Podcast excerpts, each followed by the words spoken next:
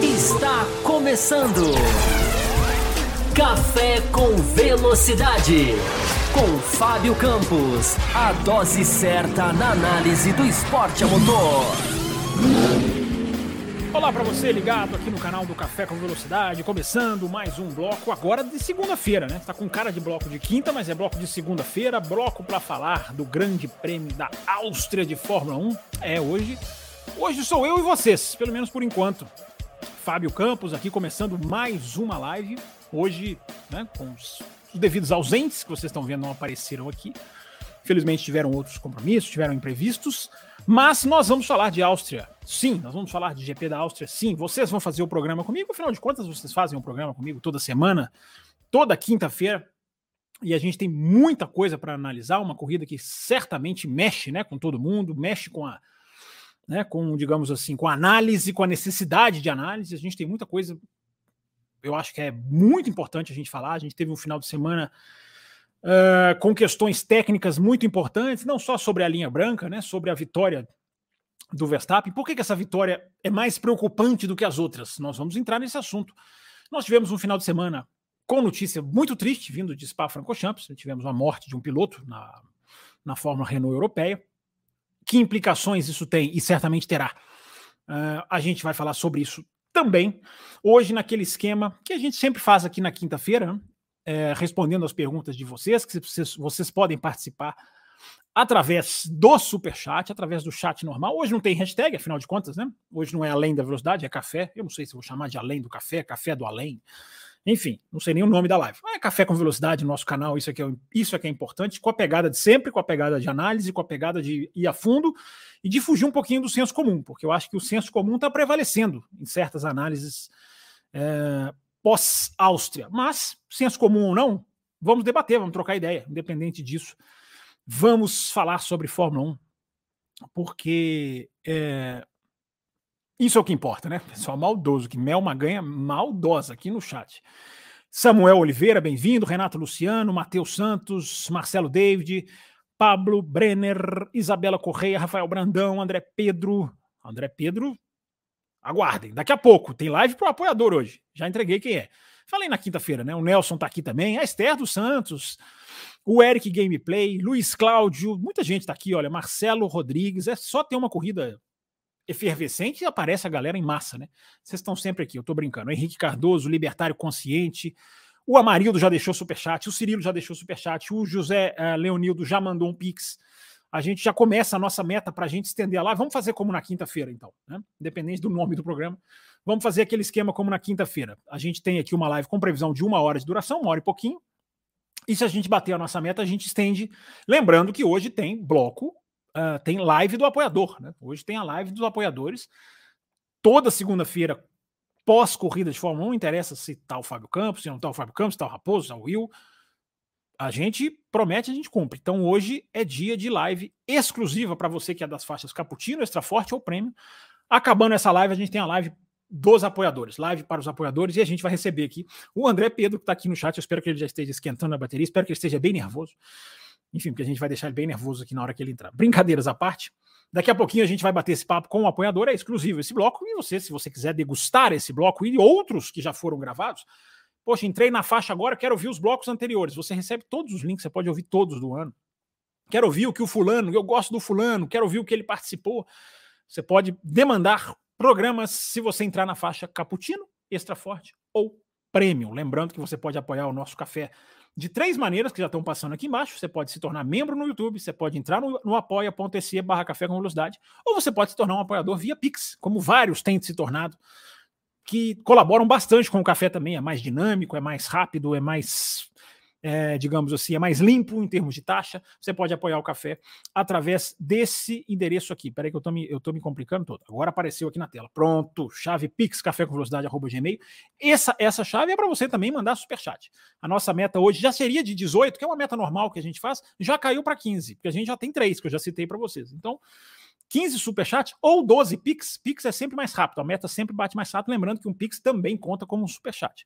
Não é um ou outro é a soma deles 15, mas se chegar primeiro no Pix, 12, se atingir 12 no Pix, a gente a gente estende a live também. Inclusive, já estou com ele aberto aqui, ó, já estou com o meu, com meu, com meu, digamos, notificador abertinho aqui para a gente poder bater papo e também controlar as mensagens que vocês mandam. A gente tem vários temas, eu vou começar aqui, como não tem hashtag, eu vou começar aqui fazendo, uh, falando um pouquinho do GP da Áustria e a gente vai entrar, com certeza a gente vai mergulhar em várias coisas. Podem mandar as perguntas de vocês. É, inclusive, eu já vou puxar. Eu vou fazer o seguinte: eu vou puxar os três superchats que já chegaram aqui. Dois, né? Porque o José Leonildo ele não mandou pergunta, ele mandou a contribuição, mas está tá contado aqui, está contabilizado aqui. É, muito obrigado aqui ao Cirilo Tacílio, nosso apoiador. Tem a marquinha aqui, ó. A marquinha tá bem aqui, ó. Ah, no nome dele é a marquinha de apoiador. O Cirilo não só é apoiador, como está sempre ajudando aqui o canal também através de superchat. Ele já pergunta da Mercedes. Vamos começar falando rapidinho da Mercedes aqui. É, o que se passou com a Mercedes ou as outras é, é que evoluíram?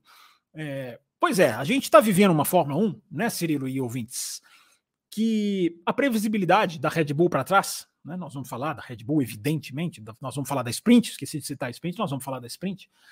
É, mas a gente está vivendo uma Fórmula 1 em que da Red Bull para trás é, não existe previsibilidade. Não existe tendência, não existe afirmação 100%, não existe análise técnica que você possa cravar que vai funcionar. É, e isso é muito bom.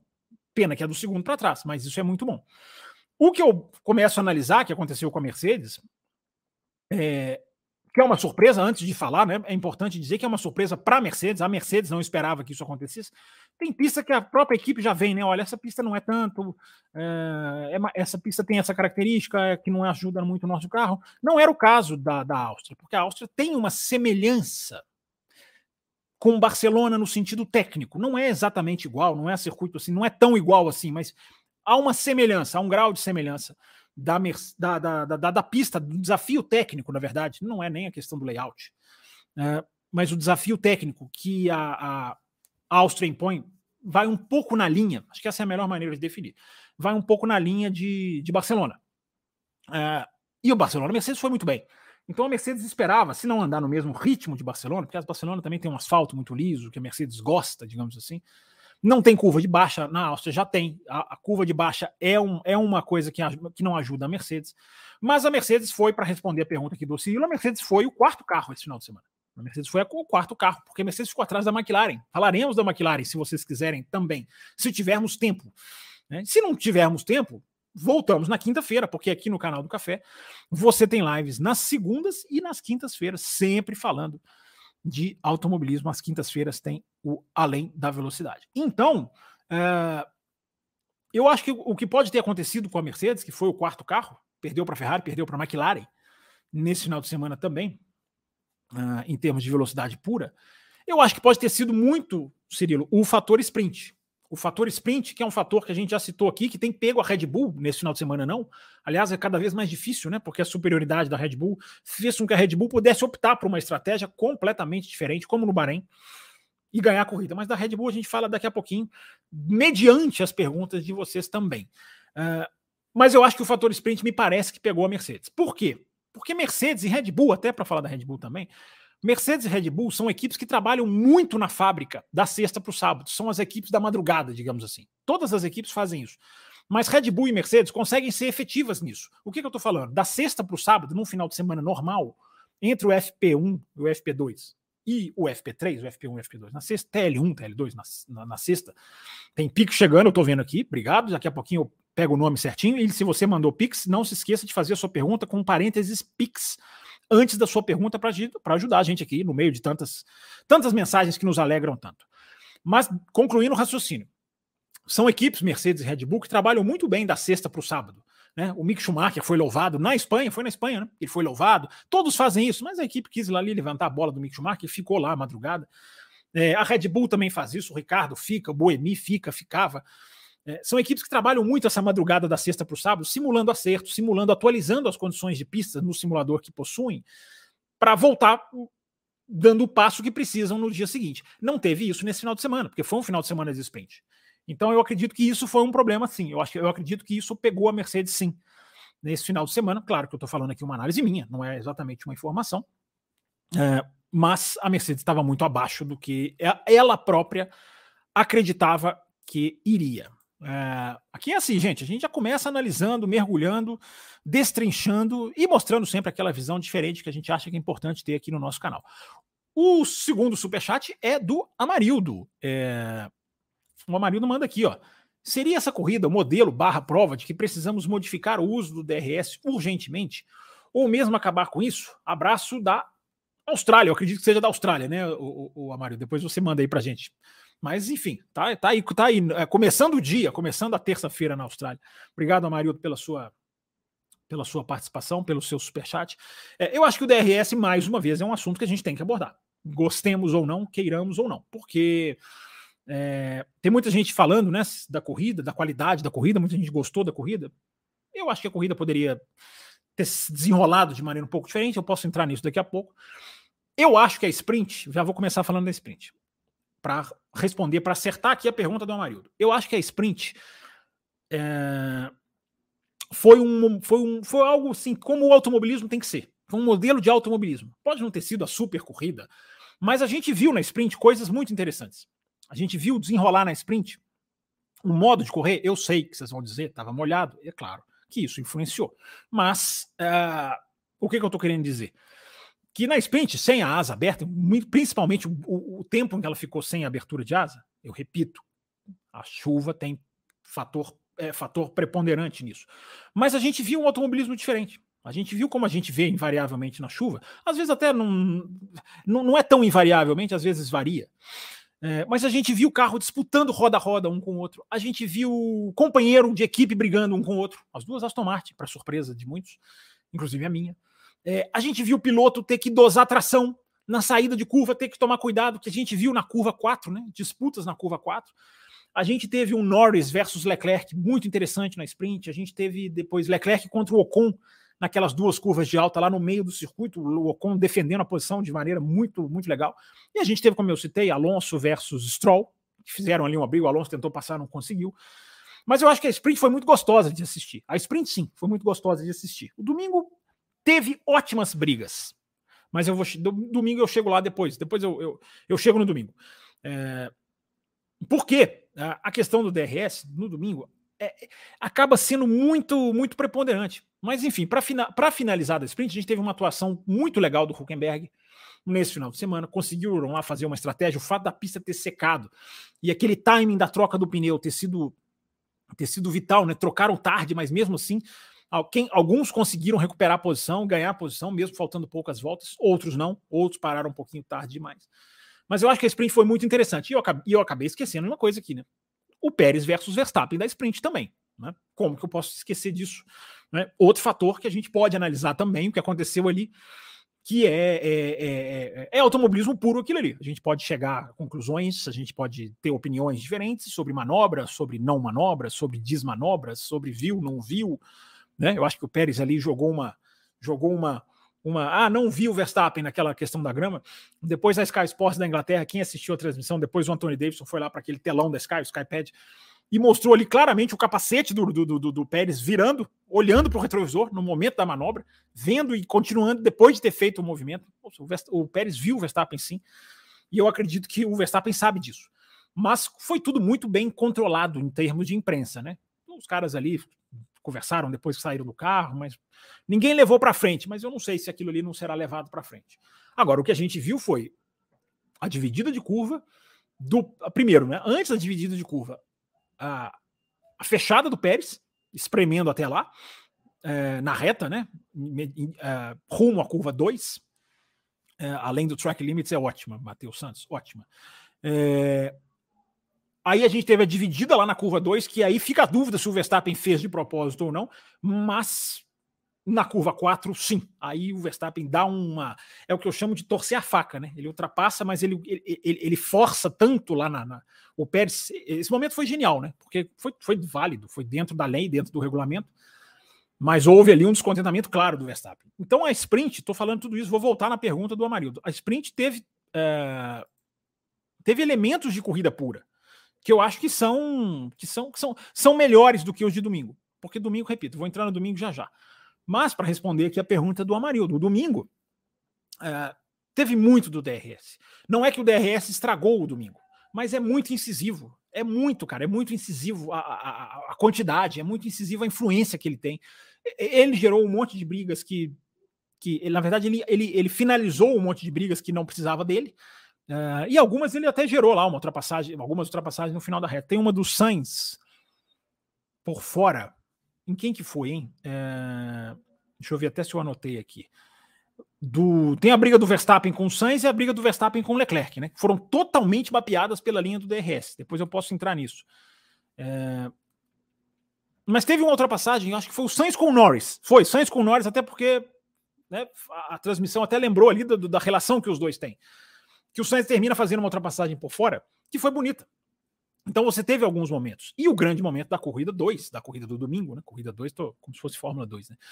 É, o grande momento da corrida do domingo foi a, a, disputa do Sainz com o Pérez. No final da prova, aquela disputa ali na volta 60, mais ou menos, né? 59, 60, 61, por ali. Aquela ali foi uma briga digna. Aquela ali foi uma briga a, a, também com o uso da asa.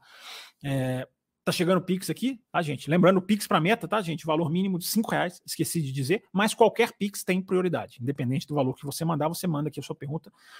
E o Pix tem prioridade. É muito recadinho, a gente acaba esquecendo. É...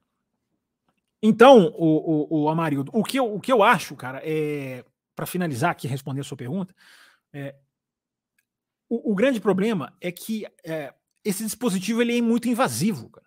Ele é muito invasivo. Até quando ele dá certo, ou, ou, ou, até quando ele consegue proporcionar alguma coisa, ele lança um carro na direção do outro com uma, com uma, com uma força muito grande. E, e a gente não tem a oportunidade de ver a ausência dele. Até na sprint, esse foi o ponto negativo da sprint. A sprint estava com uma. Estava tendo uma ótima corrida, aquele negócio de pista seca, pista não seca. Essas brigas que eu citei para vocês aqui, Alonso com Stroll, Leclerc com Ocon, várias outras brigas, Huckenberg. É, e os caras vão lá e ativam o DRS ali na volta, no meio da prova, um pouquinho depois do meio da prova. Não precisava, não precisava. Porque ali você tinha ajuda do todo o fator da troca de pneus, todo o fator da pista secando, que é um fator muito importante. É, e mesmo assim os caras abrem. Então, assim, a gente não tem uma trégua. A gente precisava pelo menos ter uma trégua. Talvez a gente tenha uma trégua em Silverstone agora, para onde a gente está indo, pista de verdade também, né? Pista pura. Aliás, a Áustria também é uma pista pura, uma pista legal, uma pista que proporciona bons momentos, mas está ficando marcada. A Áustria está ficando marcada pelo que está acontecendo lá na questão do policiamento dos pilotos, que é o tema principal dessa live, que nós vamos entrar nele já já. É, evidentemente. Tem muita coisa para falar sobre track limits aqui. Muita gente talvez não vá gostar do que eu vou falar, mas enfim, nós vamos debater e vou inclusive aqui citar as opiniões aqui de vocês, opiniões concordantes, discordantes. É, mas é isso aí. Obrigado, o Amarildo, pela sua pergunta. Deixa eu, deixa eu puxar mais aqui, porque tem superchat piscando, tem Pix piscando também. Deixa eu atualizar aqui para pegar os nomes, porque eu dando um refresh aqui eu consigo ler os nomes. Mas enquanto isso, uh, tem superchat aqui, não tem? Tem. Disseram que tinha. Espera aí que eu vou descendo, gente. É, eu vou descendo até chegar lá. Achei aqui, ó, do Renato Luciano, apareceu aqui. É, Obrigado, Renato, Renato Luciano. Obrigado pelo seu superchat. Huckenberg não está merecendo um carro barra equipe mais competitiva porque ele está tirando leite de pedra. Ou eu estou viajando? Tenho torcido para ele cada vez mais. É... O, Huckenberg é um assunto, cara. A gente já falou muito aqui no café. É... Eu, eu só gostaria de saber, ou antes de responder você, Renato, assim, se as pessoas que metralharam a escolha da Haas, né, do, do Huckenberg, se elas vão ter um pouquinho de, de, de, de digamos assim, de grandeza. Não é de, de, mudar de opinião sobre o Huckenberg. O Huckenberg continua sendo um piloto que sempre foi. Um piloto rápido, um piloto muito melhor em qualifying, um piloto que em corrida é diferente. Agora está ganhando um carro, Renato, que é, um, é o maior triturador de pneus da Fórmula 1. O maior triturador de pneus da Fórmula 1, sem dúvida nenhuma. A, a Haas no domingo, talvez ela seja pior do que a AlphaTauri, porque ela destrói completamente. Ela, ela não consegue correr, ela não consegue, ela não consegue fazer nada, ela não consegue render. O Magnussen terminou em último. É, os dois pilotos sofrem disso. É, agora, o carro, o carro no Qualify é um leão. Por quê? Porque aquece o pneu muito rápido. Então, na hora que o Huckenberg põe o pneu de pista seca, ele pôs, eu acho até que ele pôs o médio, eu, eu não estou lembrando aqui, eu acho até que ele pôs o pneu médio. Mas ele aquece o pneu com tanta rapidez, a Haas tem essa capacidade de jogar. Ela, ela, a Haas é filhote da Ferrari, e eu não estou falando por, por, por senso comum, eu estou falando tecnicamente. É, então, ela, ela tem essa característica, embora a Ferrari, a gente vai falar da Ferrari também. Né? É, a Ferrari tem uma luz no fim do túnel, pelo menos ao que parece, é, o carro não aguenta, né? E, e, o cara tá o cara tá voando, né? O cara tá voando mesmo, principalmente em qualify. É, domingo até é difícil julgar, porque ele e o Magnussen estão sendo engolidos. Mas o Huckenberg está voando, o que o Huckenberg está fazendo em qualifying, você não está viajando, não, Renato. Ele não está viajando, não. Eu não acho que vai acontecer, porque o Huckenberg é um cara que já tem ali a sua, digamos assim, sua, o seu final de carreira meio que decretado. Ele voltou para a Haas, porque a Haas viu ali um cara que precisava de um cara de velocidade, um cara que não bate, raramente bate, claro. Né, não existe piloto que não bate, né? Mas um cara que raramente bate. É... E, e é um cara que mostrou, eu falei isso antes do ano começar, gente, antes do Huckenberg voltar.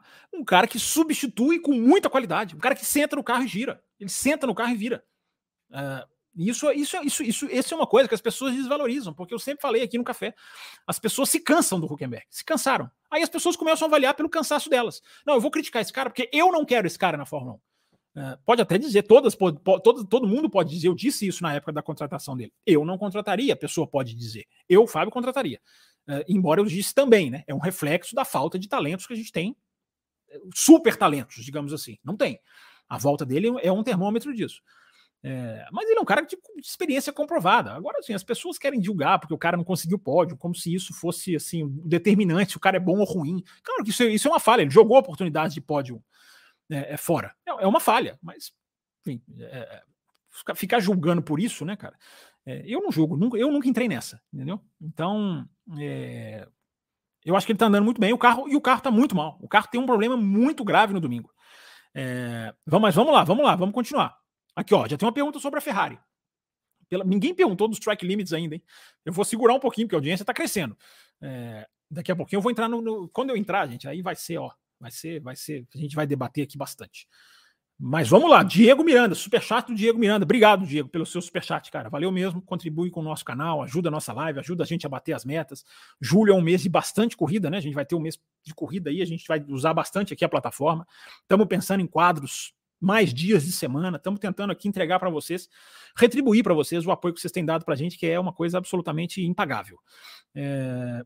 Pela primeira vez em muitos anos, diz o Diego, vemos a Ferrari evoluindo ao invés de evoluir. Seria um efeito Vasser que começa a produzir bons frutos? Diego, eu entendo a sua linha de raciocínio e é uma é uma é, é, é um final de semana promissor. Ferrari e McLaren tem, tiveram um final de semana que eu considero como promissor. Mas eu ainda não chego a dizer essa frase certinha, como você está dizendo aqui, não. Pela primeira vez ela evolui ao invés de evoluir. A história dela, perfeita, a sua linha de raciocínio, no sentido que a história da Ferrari, a gente fala muito isso aqui no café, é, é de queda. A seta para baixo, a gente usa sempre essa expressão. Parece que a seta vai mudar, pro, vai mudar de lado, mas é, vamos lá, duas corridas, né? Uma no Canadá, que a gente nem pôde avaliar tanto porque largaram lá de trás, mas foram bem, fizeram uma sexta-feira. Há quantas, quantas edições atrás agora eu falei isso, né? Na semana passada, quantas vezes eu falei, né? Ferrari voou no Canadá. É, a importância de se analisar a sexta-feira de uma maneira diferente, né? É, estudando tempos, vendo a análise dos engenheiros, né? Então, quando vê a Ferrari andando bem, é, é, muito bom constatar que a análise feita aqui do café sobre o GP do Canadá foi, foi, foi na linha correta, apesar de serem pistas diferentes, é, bem diferentes. Mas é, eu acho que o efeito Vasser ainda não, porque é uma questão de é uma questão técnica. O problema da Ferrari é muito técnico. A organização que o Vasser vai fazer é uma organização estrutural que não se resolve em dois, três meses. Não se resolve. Nós estamos no mês de julho, sétimo mês do ano, né? a partir de agora seja, a gente vai começar a ver assim mais para frente, depois da, das férias de verão, talvez a gente consiga ver, mas o, o, o carro melhorar não é por causa do Vasser. O Vasser não é diretor técnico. É, ele é o diretor, ele é o team principal. É, o, o, o, cara vai mexendo nas peças, o, o Diego, mas assim, o resultado da, da, da, mexida nas peças ainda, ainda é muito cedo. O que a gente está vendo, parece estar tá vendo, é uma atualização que parece, eu vou repetir essa palavra, parece ir para o caminho certo. É, então, da Ferrari, vou até pegar aqui minhas anotações da Ferrari. É, o X da questão da análise da Ferrari é, é, a questão do desgaste dos pneus. Esse é o X da questão, que a gente fala aqui desde, desde o Bahrein, desde a pré-temporada. A gente fala, a gente fala sobre isso, fala aqui, fala lá no Auto Race. Uh, a questão é o desgaste dos pneus. Uh, o Canadá não desgastava pneus. Foi aonde o álbum fez 58 voltas com os pneus. Foi aonde a Red Bull tem gente que não entendeu isso. Foi aonde a Red Bull foi, digamos, uh, digamos assim, pega de surpresa. Por isso que a vantagem não foi tão grande, porque ela não podia fazer o que ela faz de muito bem, que ela fez na Áustria, que é administrar pneu. É, se deu ao luxo de não parar no safety car virtual. É, é, digamos assim, esticar as estratégias, fazer, as, fazer os instintos proporcionais. É, a Red Bull quando tem que administrar pneu, ela se dá muito bem. Muito bem. No Canadá não foi bem assim. Agora, o que, que nós falamos aqui no Canadá? O que, que a gente analisou aqui no café, pós-Canadá? Os nove segundos e meio que a prova terminou não eram sinal. Eu acho que não é nem só o café, é esse mérito eu acho que eu vou dividir com vários jornalistas. Muitos analisaram. Não, não, é, não é que significado que as equipes chegaram. Olha o que a gente viu na Áustria. Olha o tamanho da dominação, o tamanho da goleada que a Red Bull deu. Eu vou entrar na Red Bull daqui a pouquinho. A gente já tem 25 minutos de live. Estão chegando superchats, estão chegando Pix. E a gente, eu acho que a gente vai estender a live, né? Acho que a gente vai bater. A gente está caminhando bem para bater a meta. Eu já até esqueci quanto era, 15, né? É... As perguntas vão chegando e se a gente estender a live, eu sempre digo nas quintas-feiras. É até bom para você que não, não faz superchat, não pôde mandar o seu superchat. Você tem um tempinho a mais para você também ter sua pergunta lida. É... Então vamos lá, vamos continuar. É... O que, que eu esqueci de falar sobre a Ferrari? É... Bem, enfim, essa questão do desgaste dos pneus, eu acho, que eu acho que eu esqueci de falar alguma coisa sobre a Ferrari, mas enfim, eu lembro aqui. É muita informação, muita pergunta, muito, muito, muitos sisteminhas aqui piscando na minha cabeça. É, mas a gente vai, a gente vai analisando, a gente tem live na quinta-feira, a gente tem a live extra, bloco dos apoiadores, live dos apoiadores daqui a pouquinho. Basta você ser da faixa cappuccino, é, extra forte ou prêmio, dá tempo se você entrar como apoiador, dá tempo de você ir participar dessa live com a gente daqui a pouquinho. Tem Pix do André Pedro, ele que vai entrar no ar daqui a pouquinho. O André Pedro vai estar aqui no ar com a gente. Ele mandou o Pix dele. Os pilotos, quando ultrapassam as linhas do track limits, eles ganham algum tipo de vantagem. Então vamos lá, vamos entrar nessa questão, pegando aqui a pergunta do não só do André Pedro, como também a do Luiz Cláudio, que eu já estou batendo o olho nela aqui, vendo que ela vai na mesma linha. Ó, Fábio, qual seria a solução para esse embrólio dos limites de pista? Solução mais rápida e eficaz seria parar de exigir esses limites e, conse e consequentemente, parar de punir? É, deixa eu ver se tem mais alguma das perguntas que chegaram que vão nessa linha. É, não, tem gente falando aqui do DRS. Eu vou ler todas, tá, gente? Eu vou chegar lá em todas elas. É, e eu tenho aqui o Pix do André e do, e do que eu li aqui, gente. Qual foi que eu acabei de ler aqui? É, o André e o Luiz Cláudio, que mandaram aqui. Então eu tenho aqui também Pix do Felipe Gonçalves e do, do João Carlos, que eu ainda não localizei aqui, mas localizando, lerei. Uh, Vamos lá, então vamos começar a entrar nessa questão dos limites de pista. Eu tenho uma visão bem. Eu não sei se é diferente, eu não sei se é específico, eu não sei como, como foi analisado na transmissão brasileira. É, a transmissão da Sky Sports foi meio, foi meio neutra e o principal problema veio depois da transmissão, né? O principal efeito veio depois que a transmissão já tinha, já tinha acabado, porque o resultado da corrida saiu cinco horas depois é, a pergunta do Felipe eu localizei aqui, tá, Felipe? É sobre o Verstappen, tá? Eu vou falar sobre isso, assunto importante. Red Bull, claro, lógico, mas tá guardadinha aqui a sua pergunta. É, e tá faltando um aqui que eu não achei, mas enfim, coloca aqui o Pix que a gente facilita, porque é muita mensagem, gente. É muita mensagem, é um problema bom. É, graças a vocês que têm ajudado muito o nosso, o nosso canal. É, mas vamos lá, gente. Essa questão dos limites de pista, eu já coloquei um pouquinho sobre isso no Twitter hoje, né? Aliás, eu comecei a já ser limado no Twitter, né? Esse Twitter aí que agora limita a gente, eu já, eu já bati no limite. Mas enfim, isso não, é, isso não importa. Uh, eu já toquei um pouco nesse assunto. Eu acho que o que está acontecendo é, é, que as análises, a gente tem muita coisa para discutir. A gente vai discutir da FIA, a gente vai discutir da Áustria, a gente vai discutir de pista e a gente vai discutir de pilotos. É, eu acho que o principal foco deve ser os pilotos. Eu acho que está havendo uma, uma, uma digamos assim, uma, um, um, um alívio muito grande. Está tá se aliviando demais para os pilotos nessa história. Eu acho que é muito fácil simplesmente meter o pau na FIA. Porque existe uma diferença entre ser crítico e falar mal. Uma coisa é você ser crítico. Localizei aqui também o João Carlos Lovaes, localizei sua mensagem. Bom, daqui a pouquinho eu leio ela aqui. Uma coisa é você ser crítico, outra coisa é você falar mal. Se eu quiser simplesmente falar mal, eu acho que é muito fácil a gente vir aqui e dizer que, que a FIA não presta, que não faz nada certo e que acabou. A FIA tem a sua falha, as suas falhas, eu diria até no plural. Mas ela, para mim, não é a principal culpada do que a gente viu. Porque eu acho que os pilotos têm que ser analisados com uma maneira, com uma régua um pouquinho mais rigorosa nessa história. Os pilotos têm que ser, eh, eu diria até cobrados uh, sobre esse assunto dos limites de pista.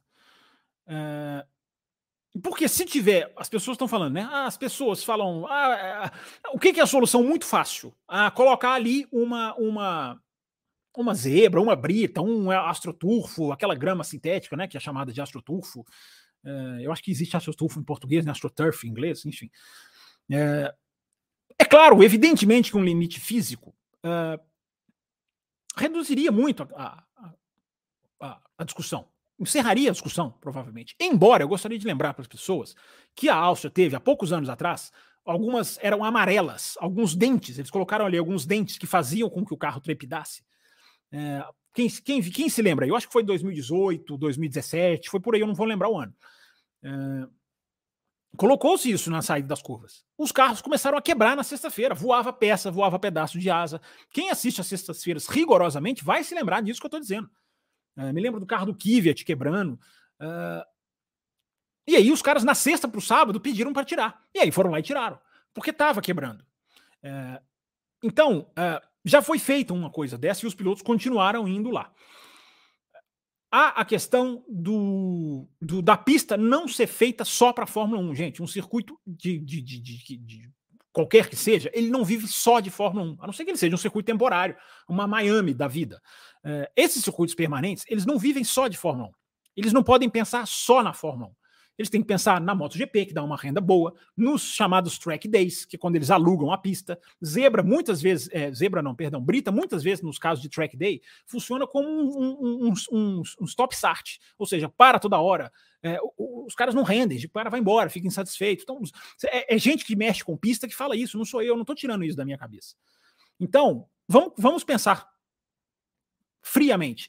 Uh, se fosse simples colocar uma zebra ali, por que, que não teriam colocado até hoje? Todo ano tem esse problema. Esse ano foi mais, foi mais é, assintoso. Por quê? Porque a FIA, o que, que a FIA fez? A FIA aumentou a sua capacidade, esse foi o problema da FIA, um dos. A FIA aumentou a sua capacidade de policiamento. Câmeras ali, a FIA agora tem uma sala, eu vou chamar de sala de VAR, né? Tem uma sala lá que é a sala em Genebra, que os caras são auxiliares de, de, da direção de prova, que ficam ali pegando imagens e apontando. Tem uma é, é, essa, a, a criação dessa sala aumentou a capacidade de você pegar isso. Porque ali os caras têm câmera, tem câmera com zoom. A Sky Sport já mostrou um pouquinho como essa sala funciona. Uh, não nesse final de semana, claro. Uh, então eles aumentaram a capacidade de policiar, mas não aumentaram a capacidade de processar. A capacidade de processar aquilo tudo não foi bem feita pela FIA. Porque os caras ficaram até cinco horas depois processando. Os caras não anteviram.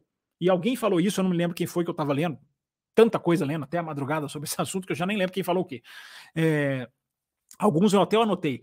É, alguém falou, cara, o, qualifying ele foi um alerta vermelho, porque o qualifying ele acendeu a luz de alerta. Cara, tem muita gente é, é praticando o excedendo os limites da pista. V vamos mudar alguma coisa. Dava tempo de você mudar alguma coisa, de alguma maneira tentar colocar mais gente, aumentar pessoal. Eu sei que isso não é uma coisa simples de fazer, eu sei que isso não é pegar o telefone, vem aqui ajudar. É, tem que ser gente experiente, tem que ser gente que sabe lidar com o equipamento.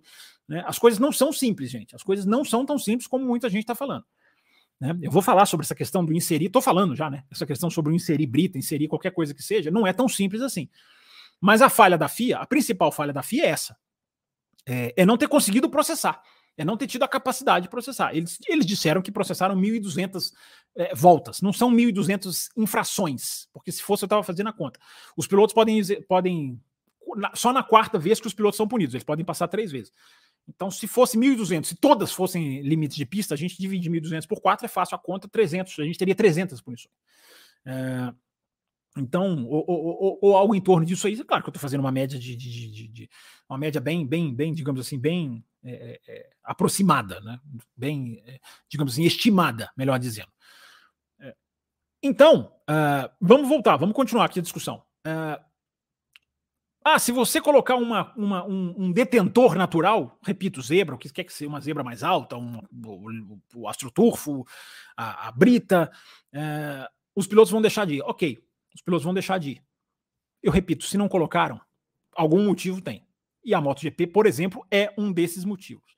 Mas se tiver brita, os pilotos não vão? Ok, então por que, que os pilotos vão? Por que, que a gente tem que aceitar que os pilotos vão até lá? Porque não tem a brita? Porque os pilotos não são, gente, nós não estamos falando de meninos pequenos, de pilotos inexperientes, de pilotos de kart, de pilotos que não têm maturidade. Os caras sabem muito bem é, é, é, até onde ir, até onde não ir. Ah, o Albon falou uma coisa que é até verdade. Ele falou, cara, a gente tá aqui para forçar o limite. Ok, mas você tem que saber forçar o limite. Forçar o limite é o nome do jogo. Os pilotos não podem ser tratados como coitadinhos. Não podem ser tratados como coitadinhos, porque eles estão sendo tratados como coitadinhos nessa história. Por muitos, não todo mundo, mas muitos estão tratando os pilotos como coitadinhos. Olha, cara, olha lá, tem que fazer alguma coisa, senão eles vão lá mesmo. Não tem que ir lá mesmo.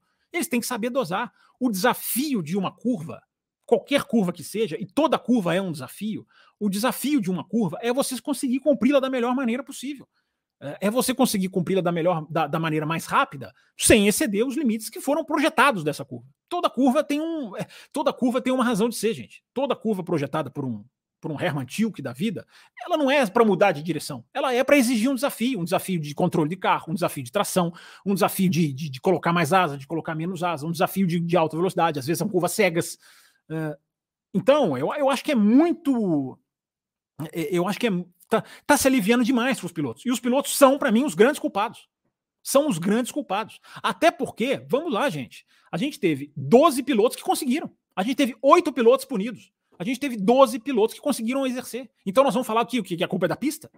Que não tem, só porque não tem uma margem natural ali para segurar?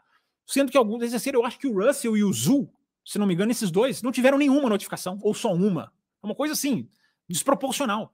Não tiveram nenhuma. Ah, você vai falar, ah, o Zul, tá, você pode desvalorizar o Zul. Eu não acho que a valorização técnica entre nessa hora. Mas e o Russell? Você vai falar o que do Russell? É... E esses caras não excederam. Então por que, que a gente tem que pegar os caras que excederam e transformar eles na FIA é uma pataquada? Alguém escreveu no Twitter lá, que pataquada da FIA. Eu repito, a falha da FIA é são as 5 horas. Essa, essa é uma grande falha. Uma grande falha. E tem mais, que eu vou chegar lá daqui a pouquinho. Mas o projeto de uma curva, repito, gente, existe para desafiar, vou falar essa palavra bem ressaltada, desafiar os pilotos. Eles não podem é, remoldar uma curva ao seu próprio estilo. Teve alguém aqui que perguntou, né? Vou até voltar aqui para as mensagens aqui. Teve alguém aqui que foi para essa linha. É, alguns dos, algum dos pics aqui, quer ver? Deixa eu até puxar aqui. É, aqui, o Luiz Cláudio. Fábio, qual seria a solução para esse simulador? A solução mais rápida e eficaz seria parar de exigir esses limites, consequentemente parar de punir? É, eu não concordo com essa decisão. Ela seria mais fácil, como você mesmo colocou aqui. Seria a solução, é, é, é, a, a, solução mais simples, mais rápida e eficaz. Você coloca aqui. Eu não acho que a solução mais rápida e eficaz é a melhor solução, porque aí, ô Luiz Cláudio, fica uma coisa meio assim, parece meio preguiçosa, sabe? Não, gente, é mais fácil. Vamos parar de policiar. Cara, não tem que policiar, porque aquela curva é um desafio. O piloto não pode transformar a curva no raio de, de, de, de no raio geométrico que ele quer. Ele tem que cumprir o que a curva propõe para ele. É chato ficar track limits toda hora. Até eu achei. Fica lá em cima da telinha aqui, né? Fica lá track limits, investigado. É claro que isso é chato. É claro que isso é ruim. É, mas a gente não pode simplesmente, na minha, na minha visão, na minha opinião, não é simplesmente largar, fazer como fazem a Indy, fazer como fazem outras categorias. Ah, você pode fazer o, a, o ângulo da curva que você quiser. Então, por que, que você precisa de um projetista para fazer o autódromo? O cara vai lá, projeta o autódromo, cria uma curva, cria o desafio, o piloto vai fazer a linha que ele quiser. Não, meu amigo, ele tem que obedecer a linha. Ele tem que se manter dentro daquela linha, faz parte do desafio da curva. Essa é a questão, esse é o X da questão. Os pilotos, vários deles, não são todos, isso é importante, porque se fossem todos, era outra discussão. Mas não são todos, cara. Os três do pódio estavam lá, não foram incomodados, não teve nenhum, nenhum problema. Um, um, um cruzou uma vez, é, o outro cruzou acho que duas. Enfim, ainda tem essa, né, gente? Ainda tem uma tolerância. Se fosse assim, passou da linha, 71 voltas, cara, você não pode passar nenhuma vez da linha. Aí, claro, você não tem bom senso. Isso é uma coisa que pode ser discutida. Você pode até aumentar um pouco a tolerância. Cara, em vez de três, passou três, na quarta, toma passou quatro na quinta, então passou cinco na sexta, você pode chegar a esse meio termo. Ok, acho que não, acho que não, acho que não faz mal. Você pode dar uma, uma ou outra a mais de tolerância, mas a gente sabe como o piloto de Fórmula 1 é. Você dá tolerância pro cara, o cara vai até a tolerância. Ele vai usar a tolerância. Vocês sabem como o piloto de Fórmula 1 é. é... Então, eles ganham sim, André, André Pedro. Eles ganham algum tipo de vantagem, porque eles criam a, a, a curva do, com a angulação que eles querem. O desafio da curva é você dosar. Uh, nem toda curva de pé embaixo é legal. A gente não fala aqui várias vezes, poxa, o Ruge hoje é de pé embaixo. Então cadê o desafio? A 130R em Suzuka é de pé embaixo. Cadê o desafio? O legal é você ver quem consegue fazer aquela curva mais rápido. Não é isso? Esse não é o nome do jogo, gente? Esse não é o nome do jogo que a gente está jogando? Chamado Fórmula 1? Quem consegue fazer aquela curva melhor? Então, André, eu acho que se você liberar, uh, André e Luiz Cláudio, na verdade, que foi nessa linha, se você liberar, você está tá nivelando. Você está nivelando por baixo. Entendeu? Eu quero saber quem é o cara que faz aquela curva melhor, quem é que é o cara que dosa bem o pé. Eu repito, gente, eu sei que é chato. Eu não estou falando que tem que simplesmente fechar os olhos e deixar, evidentemente que não. Mas os pilotos, é, os pilotos simplesmente não conseguiram fazer. Eles são os grandes culpados. Não dá para aliviar, na minha opinião, não dá para tirar a culpa dos pilotos. Não é porque são estrelas, não é porque são seres humanos diferenciados, que são, é, que eles nunca estão errados. Dessa vez eles estão errados. Entendeu? Se tem alguém que, que, que, sempre questiona, posso estar em uma mesa redonda, posso estar sozinho, posso ver aqui a mensagem, posso ler lá no Twitter. É, se tem alguém que sempre questiona pessoas que não conseguem entender a capacidade dos pilotos ou desvalorizar no sentido de eu faria, meu Deus, cara, jornalista falando eu faria isso, eu faria essa curva, assim, é, é uma das coisas mais deploráveis que existe. Porque esses caras são seres humanos diferenciados. A gente não sabe o que esses caras passam dentro do carro. Mas não quer dizer que eles têm que fazer tudo, que eles podem fazer tudo, que eles podem não conseguir fazer a curva 9 e 10, e a gente vai falar assim, ah, eles não conseguem, tadinhos. Então vamos lá, vamos botar uma zebra, vamos botar uma brita. Não, cara, eles têm que conseguir fazer. Eles precisam conseguir fazer. E eles falharam. O grande culpado para mim pelo, pela, pela catástrofe austríaca são os pilotos. Por mais que eu repita, vou falar pela terceira, quarta, quinta, sexta vez, a FIA também tem culpa.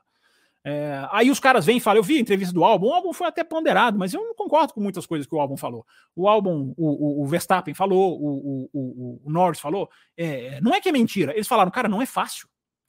Eles falaram, não é fácil. O Verstappen até foi meio grosso lá com alguém, falou: pega o meu carro aí e dirige para você ver como é que é. Não é assim, cara, não é assim também. Do mesmo jeito que jornalista não pode virar e falar eu faria isso, o piloto também não tem que falar isso, né? É a profissão do piloto, não é a profissão do jornalista que está lá perguntando. É... Mas o, o, o, os pilotos dizem, né? Não é fácil, cara. E a curva não é fácil mesmo. Não tem que ser fácil. Nós estamos falando de Fórmula 1, cara. Não tem que ser fácil. Vocês querem uma curva fácil? Então coloca lá todas as curvas como a curva 2 da Áustria. É a curva 2, nem existe. A gente discute aqui no café se é curva ou se não é. Toda vez a gente esbarra. E aquilo é curva ou não é? O cara não vira o volante. Quer dizer, ele, ele, mal vira o volante, ele vira um pouquinho. É, querem isso? Vai ser só isso? Então vai lá um circuito oval gigantesco. A curva não é para ser fácil, esse é o desafio. O desafio é ver quem consegue e quem não consegue. Então, é, render aos que não. A gente vai fazer o quê? A gente vai render aos que não conseguem? Ah, vamos botar a Brita lá, cara, bota a Brita lá, que aí, beleza. Mas e os que conseguiram? E os caras que estão lá fazendo, é, como eu falei, o Russell, o Zul e os três do pódio, o Verstappen. O Verstappen chiou, chiou, chiou, mas ele fez. E teve um jornalista, foi o Scott Mitchell que falou. Falou uma coisa interessante, cara. É, se a corrida fosse hoje, se tivesse uma outra corrida hoje, segunda-feira no GP da outro GP da Áustria, é, ele disse, eu concordo, ele falou, duvido que teria esse tanto de punição. Duvido, ele disse. E eu concordo com ele, tenho certeza, porque os caras já viriam dessa vez com a cabeça opa, não dá, não dá, os caras vão pegar, os caras vão punir, eu vou tomar 5 segundos, vou tomar 10, vou tomar 30, vou contra o 30. Né? É, por quê? Porque tem muito do psicológico ali, gente. Tem muito do psicológico ali. Então, o que, que a gente faz? A gente tira-se o Mazi, agora eu vou lembrar do Michael Mazi, tira-se o Mazi, que fazia um trabalho muito ruim nesse aspecto, Tá? Tem coisas que eu acho que o Mazi fazia muito bem, tem coisas que eu acho que o Mazi fazia muito mal. Nesse aspecto, o Mazi, o Mazi era muito ruim, porque o Michael Mazi, a cada curva, ele dava uma regra. Essa curva pode, essa curva não pode. Essa curva vai até a linha branca. Essa curva não, essa curva a zebra conta. Então, se você ficar dentro da zebra, você conta. Era de uma inconsistência gigantesca. E a gente falava aqui, não pode ter essa inconsistência. Aí agora os caras fazem o quê? Os caras põem consistência. E nós vamos fazer o quê? Nós vamos meter pau nos caras? Nós vamos culpar os caras que botaram essa consistência? Os caras estão fazendo o que o Michael Masi não fazia. Uma das coisas que o Nils Wittich né, e o Eduardo Freitas, que agora já não é mais, mas quando entraram os dois em dupla no ano passado, eu acho até que isso veio de cima, mas independente de, de quem deu a ordem, os caras chegaram e falaram: linha da pista é o limite da pista, em todas as curvas, em todos os circuitos, em todas as sessões. Porque até isso o Masi fazia. O Masi liberava na sexta-feira, depois mudava. Quem, quem se esquece aqui do GP do Bahrein de 2021? Vocês vão lembrar do GP do Bahrein de 2021? A saída da curva 4? Uma hora por dia, no meio da prova, o Michael Masi falou que não pode. Não, agora não, agora excedeu demais. Aí tem o rádio do Hamilton, mas peraí, como que. Cara, eu lembro que eu fiz um tweet, eu printei os rádios, que os rádios, né? A, a, a, os rádios vêm escritos, né? A televisão hoje faz a, descreve os rádios, isso é muito legal. É, tem feito isso até hoje. Eu peguei quatro descrições e eu me lembro que eu fiz um Twitter, todos evidenciando a falta de critério. Um passou, um falando que passou, o outro recebendo, aí o outro falando no rádio que, peraí, mas no treino podia. Vocês lembram? O Grande Prêmio de Abu Dhabi de 2021, aquele de, do Bahrein. Esquece Abu Dhabi. Abu Dhabi 2021 é outro problema. É, o Grande Prêmio do Bahrein de 2021, que é aquele que abriu aquela temporada. Que teve aquele negócio do Verstappen ter que ceder posição para o Hamilton, o Hamilton ceder posição para o Verstappen. Por quê? Porque passava ali toda hora. Aí os caras vieram e baixaram uma regra. Você sabe quantos pilotos foram punidos por exceder aquela curva ali que não teve nenhum metro de modificação? Você sabe quantos pilotos foram punidos esse ano? Naquela curva do Bahrein? Zero. Zero punições. Porque os caras aprenderam. Porque os caras falaram, cara, agora aqui é a linha branca. Então, é, é, há uma questão, gente, do, do, do, do, do, como os pilotos abordam. E isso tem que ser discutido. Tem que ser colocado. Porque os pilotos ficaram também na cultura do ok, podem. Né? Eles, eles, abraçaram essa cultura. Não, vocês podem, cara. Vocês podem fazer, vocês podem passar. Na, na, o período do Michael Masi foi todo assim. Foi todo assim. Pode fazer, pode passar. Não, aqui não pode, não, essa pode. Gente, o, o cara mudava o, o, critério de, um, de uma sessão para outra. Pode na sexta, não pode no domingo. As curvas na mesma pista, uma podia ir na zebra, outra não podia. Vocês lembram disso? Tinha o um gráfico da, da tela, na, na, tela, vinha o safety carzinho antes da, do qualifying começar, ficava aquela câmera do helicóptero seguindo o safety car, aí para, pausava, aí a televisão eletronicamente co coloria. Nessa curva pode ir até a zebra. Nessa curva pode ir até. Cara, isso não é. Isso não é assim. Isso não é assim. Então os caras vieram e fizeram o quê? Fizeram o que tem que fazer. É a linha branca. Então, meu amigo, é a linha branca. Se vira, desculpa, mas se vira, tem que chegar e falar isso. Entendeu? Tem, tem, tem que chegar nesse ponto. Entendeu? Porque, como eu falei, nenhum piloto. É, é, é, nenhum piloto cedeu no Bahrein, por exemplo, esse ano. E 12 pilotos conseguiram cumprir a corrida. Para terminar aqui, para ouvir vocês, enfim, para pegar mais perguntas aqui, para avançar. É, opiniões que eu vi muito interessantes. O Ed, o Ed Stroll, ele disse é, uma coisa muito interessante. Ele falou, cara, talvez o que precise é se inventar uma coisa que não existe. Vocês já pararam para pensar nisso? Vamos, vamos. Hoje não é quinta-feira, mas vamos além. Eu gostei muito dessa ideia do Ed Stroll. Ele falou, cara, talvez seja a hora de pensar uma coisa que não existe. Que você possa colocar, que você possa tirar. Tem muita gente falando, coloca a grama sintética ali, só a temporária e tira para MotoGP. Gente, é dificílimo fazer isso. Não é simples. Dá para fazer? Dá para fazer. Não estou falando que é impossível. Mas o carro de Fórmula 1, o poder de sucção de um carro de Fórmula 1, ainda mais com o efeito solo, ele, é, ele, ele, ele, ele dilacera qualquer coisa que esteja ali que não esteja altamente pregada fincada. Ah, coloca zebra ali só para Fórmula 1 e tira. Não funciona. Zebra, gente, é uma coisa. Eu tenho zebras aqui. Eu tenho zebra. Brita. Eu troco zebra com brita, é a idade. Brita, ah, coloca brita e depois tira. É, eu tenho britas aqui que eu trouxe, eu vou mostrar na quinta-feira, eu vou mostrar, porque agora tá longe, lá eu esqueci de trazer para cá. A, a, brita que você usa no circuito, ela não é uma pedra, pega a pedrinha ali e coloca ali. Não, ela tem que ser uma pedra totalmente lixada, totalmente trabalhada. Ela não pode ter ponta, ela tem que ser todas, cada pedrinha daquelas que vocês veem na televisão tem que ser arredondada. E aquilo ali não é simplesmente você pegar um balde e jogar ali. Você tem que fazer um trabalho de nivelamento, você tem que ter uma máquina para isso, que é caríssima. Entendeu? Então, eu estou falando tudo isso para falar que ah, a Áustria não tem dinheiro, tadinho, são pobres. Não, claro que não. Mas por que, que os caras não colocaram até hoje? Algum motivo tem, cara. Algum motivo tem. É, e eu acho que a gente tem que discutir, não só. Eu acho que a gente tem que discutir que, por que, que a gente tem, precisa só do limite físico. Eu repito, o limite físico, claro, ele, ele, ele, resolve o problema. Mas precisa dele mesmo? A gente está tá lidando com pilotos amadores? O Verstappen falou, né? Ah, nós, a gente fica parecendo amadores. Ele falou isso para criticar a direção de prova. Eu acho que fica parecendo como amadores mesmo, porque eles estão sendo amadores. Eles não estão fazendo jus ao, ao, status deles, que são os melhores pilotos do mundo. Eles têm que conseguir fazer uma curva, gente. O, os caras são os melhores pilotos do mundo, eles precisam conseguir fazer uma curva. Então, assim, a FIA tem a sua parcela de culpa? Tem a sua parcela de culpa. Eu, eu, eu, eu estou muito intrigado na questão do protesto da Aston Martin. Uh, a FIA diz que quando o protesto da Aston Martin veio, ela já estava correndo atrás das punições que não deu tempo de processar. Será que estavam mesmo? Será que foi preciso o processo? E se a Aston Martin não veio? Aliás, a Aston Martin, brilhante fora da pista, né? Depois eu vou falar isso. Impressionante. É, como a Aston Martin vira, vira ponto fora da pista, né? Com recurso. É a capacidade que os caras têm. Mas e se não viesse o protesto da Aston Martin? A FIA estava correndo atrás? Por que, que a FIA, agora eu vou falar as questões da FIA. Por que, que a FIA não notifica isso assim que acaba a prova? Essa é uma enorme falha da FIA. Ela tinha que notificar: olha, acabou, vai ter o pódio, que legal, mas os pilotos tal, tal, tal, tal e tal têm volta para ser analisado. Ou todos. Ah, todos os pilotos têm volta para ser analisado. Tem que colocar isso na tela, cara. A, a, o erro de comunicação da FIA aí é, é, gigantesco. É gigantesco porque todo mundo desliga a televisão, não, acabou, acabou a corrida, acabou, todo mundo foi punido, teve as punições, mas acabou. O resultado é esse. Então, se você vai precisar de, de, de estender, que não é o adequado, você tem que ter material humano para processar tudo isso muito rápido. O software. É, eu vi gente falar, cara, igual o tênis. O tênis tem lá a máquina que, que, ela, que ela mostra a bola na linha. A Fórmula 1 tem que criar uma coisa dessa. A câmera que na hora apita, na hora aponta, indica para o telespectador que está vendo. É, tá na hora de investir nisso aí. Num policiamento mais eficaz. Agora, aplicar a regra, eu não vou criticar os caras, porque os caras estão simplesmente aplicando a regra. Não vou, quem quiser criticar, que critique. É, então tá na hora de fazer esse tipo de coisa, tá na hora, tá na hora de se pensar nesse tipo de coisa. Como processar? E a FIA é igual aquela questão das punições de qualifying. Né? Aquelas questões, vocês lembram? É, acaba o qualifying, passa duas, três horas, aí é tanta punição. Isso acontece em Monza e em Spa, né? Todo ano, né? É, Monza e Spa, os caras trocam o motor, porque podem ganhar a posição na reta. Aí tem aquele qualifying que ninguém sabe. O ano passado ninguém sabia. Teve um, tem um tweet lá do, do, do Gasly. Onde que eu vou largar? Alguém sabe? Eu dou com. Brincando com a situação, mas é uma situação deplorável, né? Então o que, que você tem que fazer naquela situação? Colocar um gráfico na tela, com um software. Você coloca na tela todo o processamento. Ó, esse cara vai cair três posições, esse aqui vai ganhar, esse aqui fica, mas o nosso critério é de que quem está na posição sobe, quem não sobe, quem vai ser punido primeiro, qual punição é mais grave.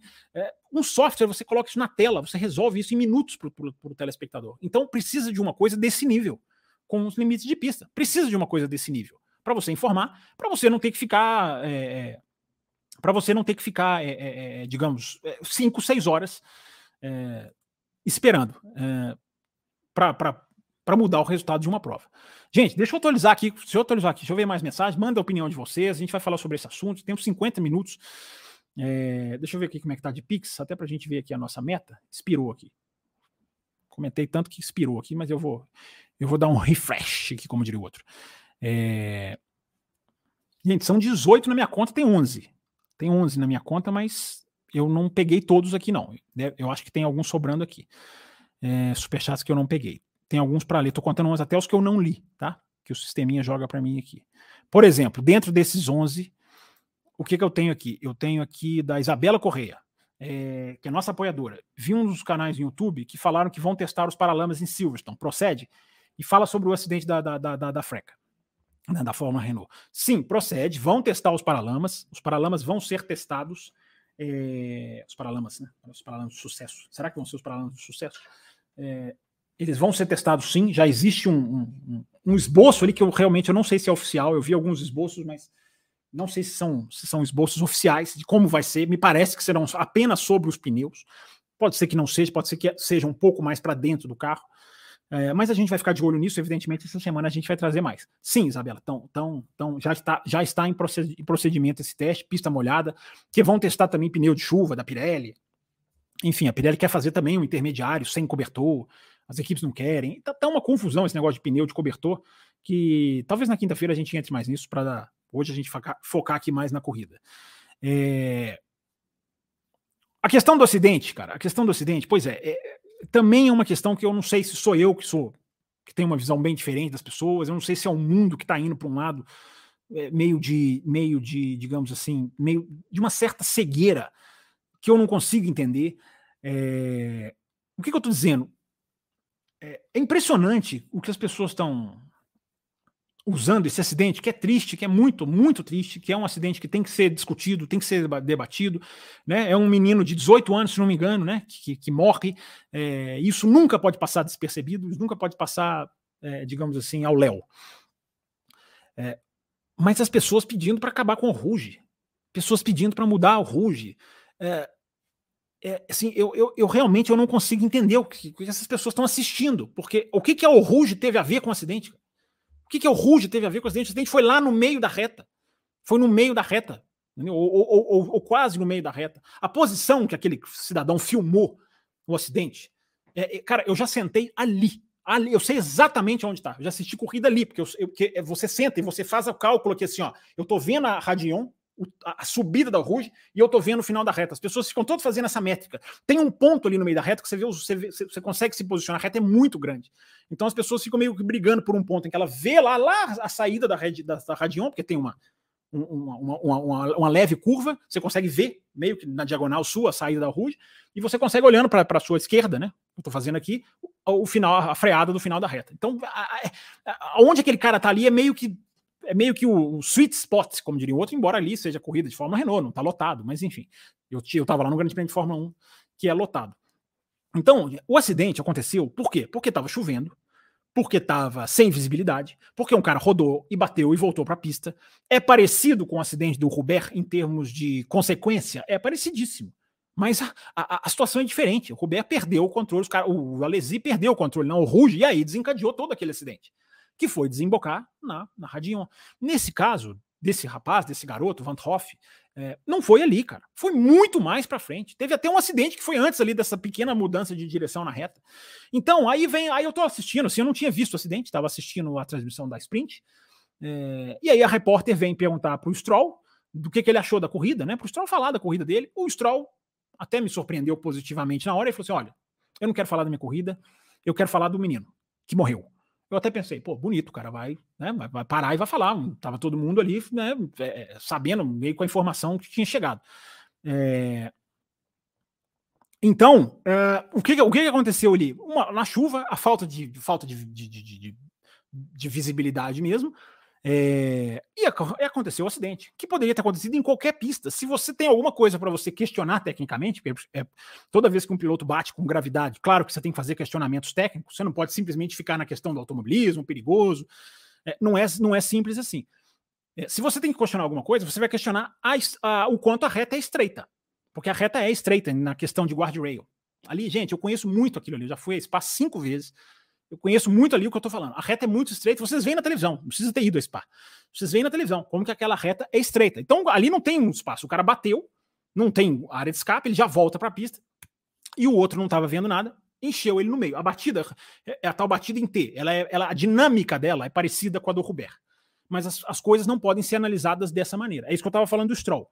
É, aí o Stroll pede a palavra, fala: não quero falar da corrida, eu quero falar do, da, da, morte. E aí o Stroll começa a descer um, a, a descer um discurso de acabar com o Ruge, porque não pode, porque a gente já falou, porque todo ano é assim.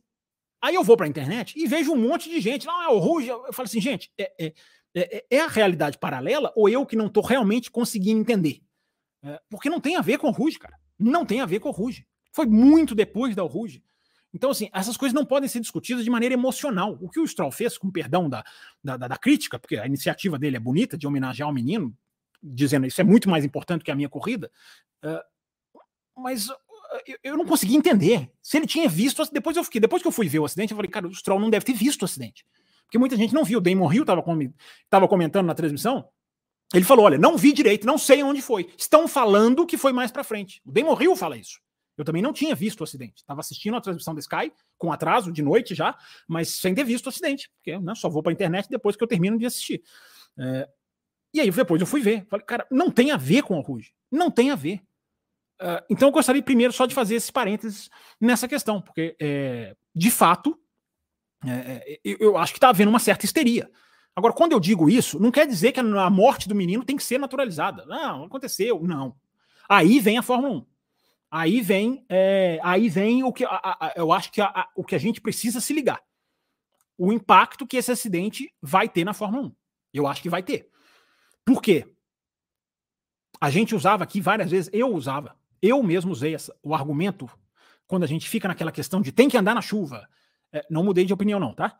É, de que não pode é, simplesmente esperar a pista seca, tem que fazer um pneu, tem que essa questão do paralama que a, que a Isabela está citando aqui, tem que.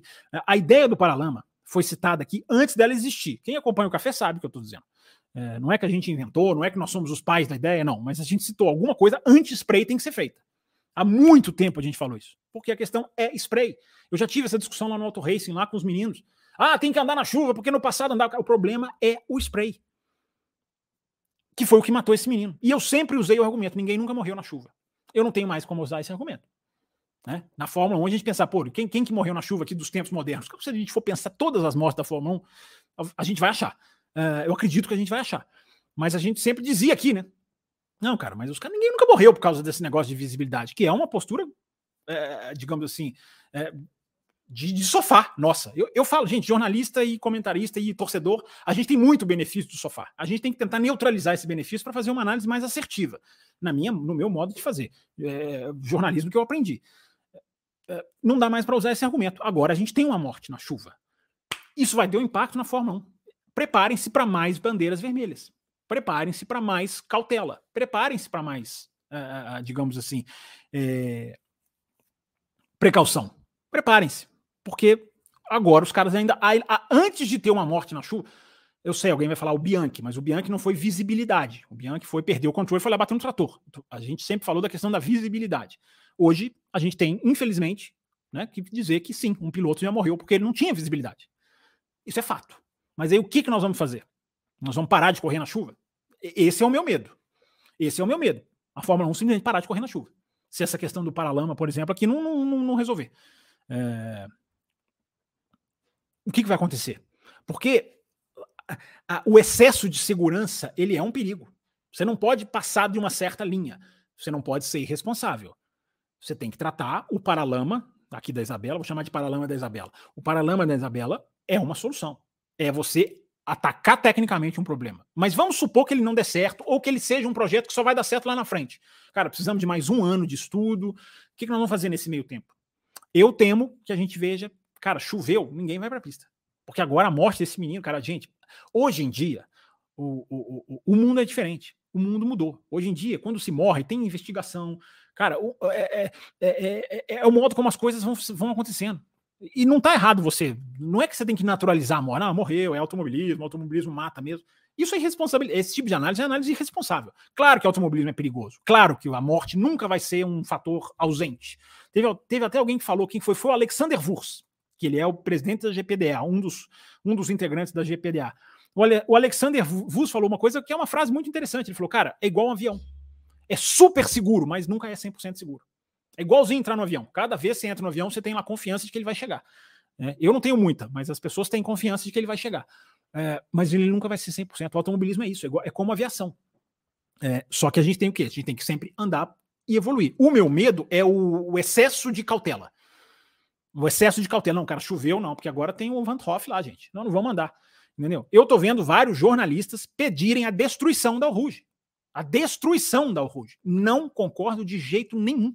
Nenhum. Nenhum, porque isso é o automobilismo empobrecendo. Você tem que criar sistemas, sistema sonoro, um sistema sonoro imediato, cara. Será que não dá para fazer isso? No ouvido do piloto. Meu amigo, tem um carro na pista, ninguém tá vendo. Levanta o pé. Ah, não vai adiantar, vai ter piloto que vai acelerar. Esse, esse é outro problema. Uh, você colocar na Ruge, falando da Ruge, você colocar uma placa na Ruge, como se fosse um sinal de trânsito mesmo. Uma placa, na hora que o carro tá olhando para cima, que você só vê o céu. Gente, eu tô falando aqui, eu já sentei na Ruge, você só vê o céu mesmo, olhando para cima. Você coloca ali uma placa como se fosse um sinal de trânsito, que ele pisca e acende para o cara que está vindo na rua de saber alguma coisa dessa você vai fazendo. Você tem que criar ali um sistema diferente de visualização, sonoro no ouvido, alguma coisa você pode fazer, mas não acaba com a curva. Não acaba com a curva, porque eu sou testemunha das pessoas, como que as pessoas se estapeiam para ficar ali naquela curva elas querem ver aquilo ali. As pessoas arrepiam quando chega, as pessoas tiram foto, é, as pessoas. É, você está diante da Ruja, você está diante de um monumento. É como se você é a pessoa que chega pela primeira vez, sei lá, no Cristo Redentor, no, no, no, no, no Taj Mahal, no, na Mona Lisa, sei lá, qualquer maravilha aí do mundo moderno. É, as pessoas chegam, elas param ali, fazem referência quase, assim, quase que se ajoelham. É, aquilo ali é um, é um objeto de culto. A Ruja é um objeto de culto, acreditem no que eu estou dizendo é, acaba a corrida em Spa, você entra na pista, a pista é aberta, aí as pessoas vão lá pro pódio, depois vai todo mundo para Ruge. todo mundo, vai, parece migração assim, em massa, sabe? De, de, de, de peregrinação mesmo. É, você não acaba com isso. Você não acaba com isso. Não quer dizer que você vai cruzar os braços. Ah, o menino morreu. É, automobilismo é perigoso. Não é assim. Claro que você vai pensar alguma coisa. Agora, eu tô vendo gente, jornalista, que eu respeito, dizendo que tem que acabar com o Ruge. Por causa de um acidente que nem foi na Ruge, gente. O acidente não foi na Rude, foi muito para frente da Rude. Muito para frente. Ele foi depois do, do, do, da puxadinha, né? O kink em inglês, né? Ele foi depois da, da, da puxadinha da pista, lá dentro da reta. Foi visível. O, o, piloto que deu a melhor declaração foi o Alonso. É, ele veio depois do Stroll na transmissão da Sky Sports. Ele veio depois do Stroll e falou: Cara, não é a pista. Se isso acontecer em Monza, entendeu? É, a gente, o cara, se você não estiver vendo, você enche no mesmo jeito. Olha quantas pessoas Monza já matou. Monza já matou muito mais que Spa. É, até na história da Fórmula 1 mesmo. Cada curva é um, cada curva é quase o nome de alguém que morreu, né? O Rint morreu na, na, parabólica, o Ascari morreu na Ascari. É, você tem um monte de gente que morreu. É, então, é, eu acho que, eu acho que é, é, é, triste, tem que se fazer alguma coisa, mas eu temo que a Fórmula 1 dê dois passos para trás, ao invés de simplesmente pesquisar, avançar e evoluir. Porque olha só, a Fórmula 1 está indo para a Bélgica já já, né? no final desse mês, final de julho. Bélgica agora fecha o, a primeira metade, não abre depois do verão. É, então a Fórmula 1 tá indo daqui a uns dias para a Bélgica. Aí começa a chover. Cara, será que os caras vão botar os carros na pista? Independente do spray, independente do que está acontecendo? Eu temo esse, esse, excesso de cautela. Porque hoje em dia, gente, é, não tem jeito, cara. Saiu um corpo de um saco plástico da pista, de um, de um, de um participante, é, os caras os, os caras travam tem medo de processo, é uma questão judicial mesmo, judicial mesmo, de processo. Aí tem país que não aceita, aí tem país que quer investigar, aí tem país. O Senna, o Senna foi assim. Arrastaram por anos lá, tentaram achar culpados, tentaram investigar, e não sei quem, vai depor o Patrick Head, vai depor o Adrian Neal, como se fossem criminosos. Não são criminosos. Né? É, é uma coisa que aconteceu, inerente ao esporte. É, mas você não pode simplesmente é, é, é, é, parar de fazer a essência do negócio, que é correr, que é desafiar o perigo, que é desafiar a curva como o Ruge. Então eu acho que está sendo muita, muita histeria, muita histeria mesmo. Repito, eu sei que a palavra histeria é perigosa, porque ela pode deixar o cara que não raciocina bem dizer que ah, morreu, não é assim. Claro que, claro que essa morte precisa ter uma precisa ter uma, uma um, um, digamos assim, uma, um avanço do automobilismo em cima dela. Mas querer destruir o Ruge por um negócio que foi lá na frente, porque há o simbolismo do Robert, porque a batida parece, porque tecnicamente bateu em T. Cara, eu, sinceramente, é, eu acho, sabem o que eu acho, para terminar? É, a gente vive tanto na era dos culpados, em tudo, em tudo, no esporte, na política, não sei aonde, tudo, né? Tem que ter um culpado nas redes sociais, tem que ter alguém para destruir, tem que ter alguém para ser metralhado. Uh, que estão fazendo isso com a curva. A impressão que eu tenho é essa. Estão fazendo isso com uma curva. Ah, quem que é o culpado? Cara, esse cara morreu, o menino morreu. Quem é o culpado? Ah, é o Ruge. Ah, porque foi lá perto. É Bélgica de novo. Entendeu? Não, pá, tira aí. Então, para, tira essa curva, tira essa. É, eu, eu acho que essa não é a análise que deve ser feita. Acho que a análise deve ser feita, estudo técnico, avanço, entender o que aconteceu, estudar essa questão da visibilidade, que não é brincadeira, e agora tem um, um argumento muito forte anti, anti-spray, que é a morte desse menino. É. Por isso que eu estou citando aqui, é um argumento que eu usava, que eu não vou poder usar mais. É, porque a gente tem que ir avançando na discussão. O Fábio Nemer, nosso apoiador, sempre ajudando aqui quando está aqui, né, Fábio? Obrigado mais uma vez. Intolerância de limite de pista para qualificação. Na corrida, somente em situação de benefício de ultrapassagem. Fora isso, segue o jogo. Essas frescuras tornam a Fórmula 1 questionável em alguns aspectos. Eu não sei o que você está chamando de frescura. Eu não acho que cumprir os limites é frescura. A questão dos limites da pista, que eu sempre falo, Fábio, meu xará, é, eu acho que deve ser enforçado no qualifying, sim. É, intolerância, como você está falando, intolerância para qualificação. Na corrida, somente em situações de benefício. Ah, tá, eu acho que eu concordo com você. Porque na corrida, se os pilotos estão brigando um com o outro, é, é, aí eu sou a favor de você não ficar policiando a linha, você policiar as manobras. Porque às vezes o cara vai fora, é a, é a briga do Massa com o Kubica, em Fuji em 2007. Ah, os caras vão lá fora, eles não estão se beneficiando, eles estão cortando caminho. Eu acho que é isso que você quer dizer, né, Fábio? É, é, na questão de cortar caminho, sim. É, claro que você não vai deixar. Claro que o cara tá disputando em Monza, ele vai lá e corta a chicane 1, a chicane 2. Evidentemente que você não vai falar, ah, automobilismo. É, mas é, eu sou a favor desse, eu sou a favor de um certo dois pesos, duas medidas, entre muitas aspas. Nesse sentido, sim. É, no qualifying, porque, gente, o qualifying é o piloto contra a pista, é o que eu respondi os dois pics que foram enviados aqui. O qualifying é o piloto contra a pista. Então você não pode deixar o piloto fazer a pista que ele quer. Numa corrida, quando há o roda com roda, você não tem que ficar milimétrico ali, como foi com o Ricardo, empor o Ricardo. Vocês lembram daquela manobra do Ricardo, empor o Ricardo? Deu uma confusão. Limite de pista, pode, não pode? Vocês lembram disso? É, aí, aí eu acho que passou pelo exagero. Se está havendo uma disputa por ultrapassagem, a prioridade é a disputa por posição. É o levar vantagem clara ou não. Agora, o problema é que é, é, é essa uniformização, eu discordo dela. Você não pode passar da linha na briga contra o relógio. Na briga contra um carro você pode, porque não necessariamente você levou vantagem. Você já está perdendo tempo que você que você não perde se você estiver brigando contra o relógio. É, numa briga com outro carro, é, é, o tal René Arnoux versus Villeneuve. Você vai ficar policiando o limite de pista ali? Né? Então eu acho que isso é interessante. Acho que você está indo nessa linha, né, Fábio? Mas se não tiver também, enfim, pode estar tá aqui registrada a sua opinião. É, o Luiz Oliveira, um soft wall para o fim de semana de Fórmula 1 não seria viável? Teoricamente sim, Luiz, mas aí você tem que fazer estudos que você vai instalar como, você vai instalar onde, você instalar um muro inteiro, é viável, dá para fazer, dá para remover. É, é, o que eu tô falando. É, gente, o autódromo, ele precisa sobreviver. É, então ele não pode viver só da Fórmula 1. Se ele for só da Fórmula 1, ok, ele faz tudo que a Fórmula 1 quer. Mas o autódromo tem que atender outras categorias. E a zebra, a brita, não é adequada. O muro, ele não pode. Se você colocar um muro ali, Luiz, acabou para a MotoGP. A MotoGP não vai correr ali. A MotoGP não pode correr com um muro ali.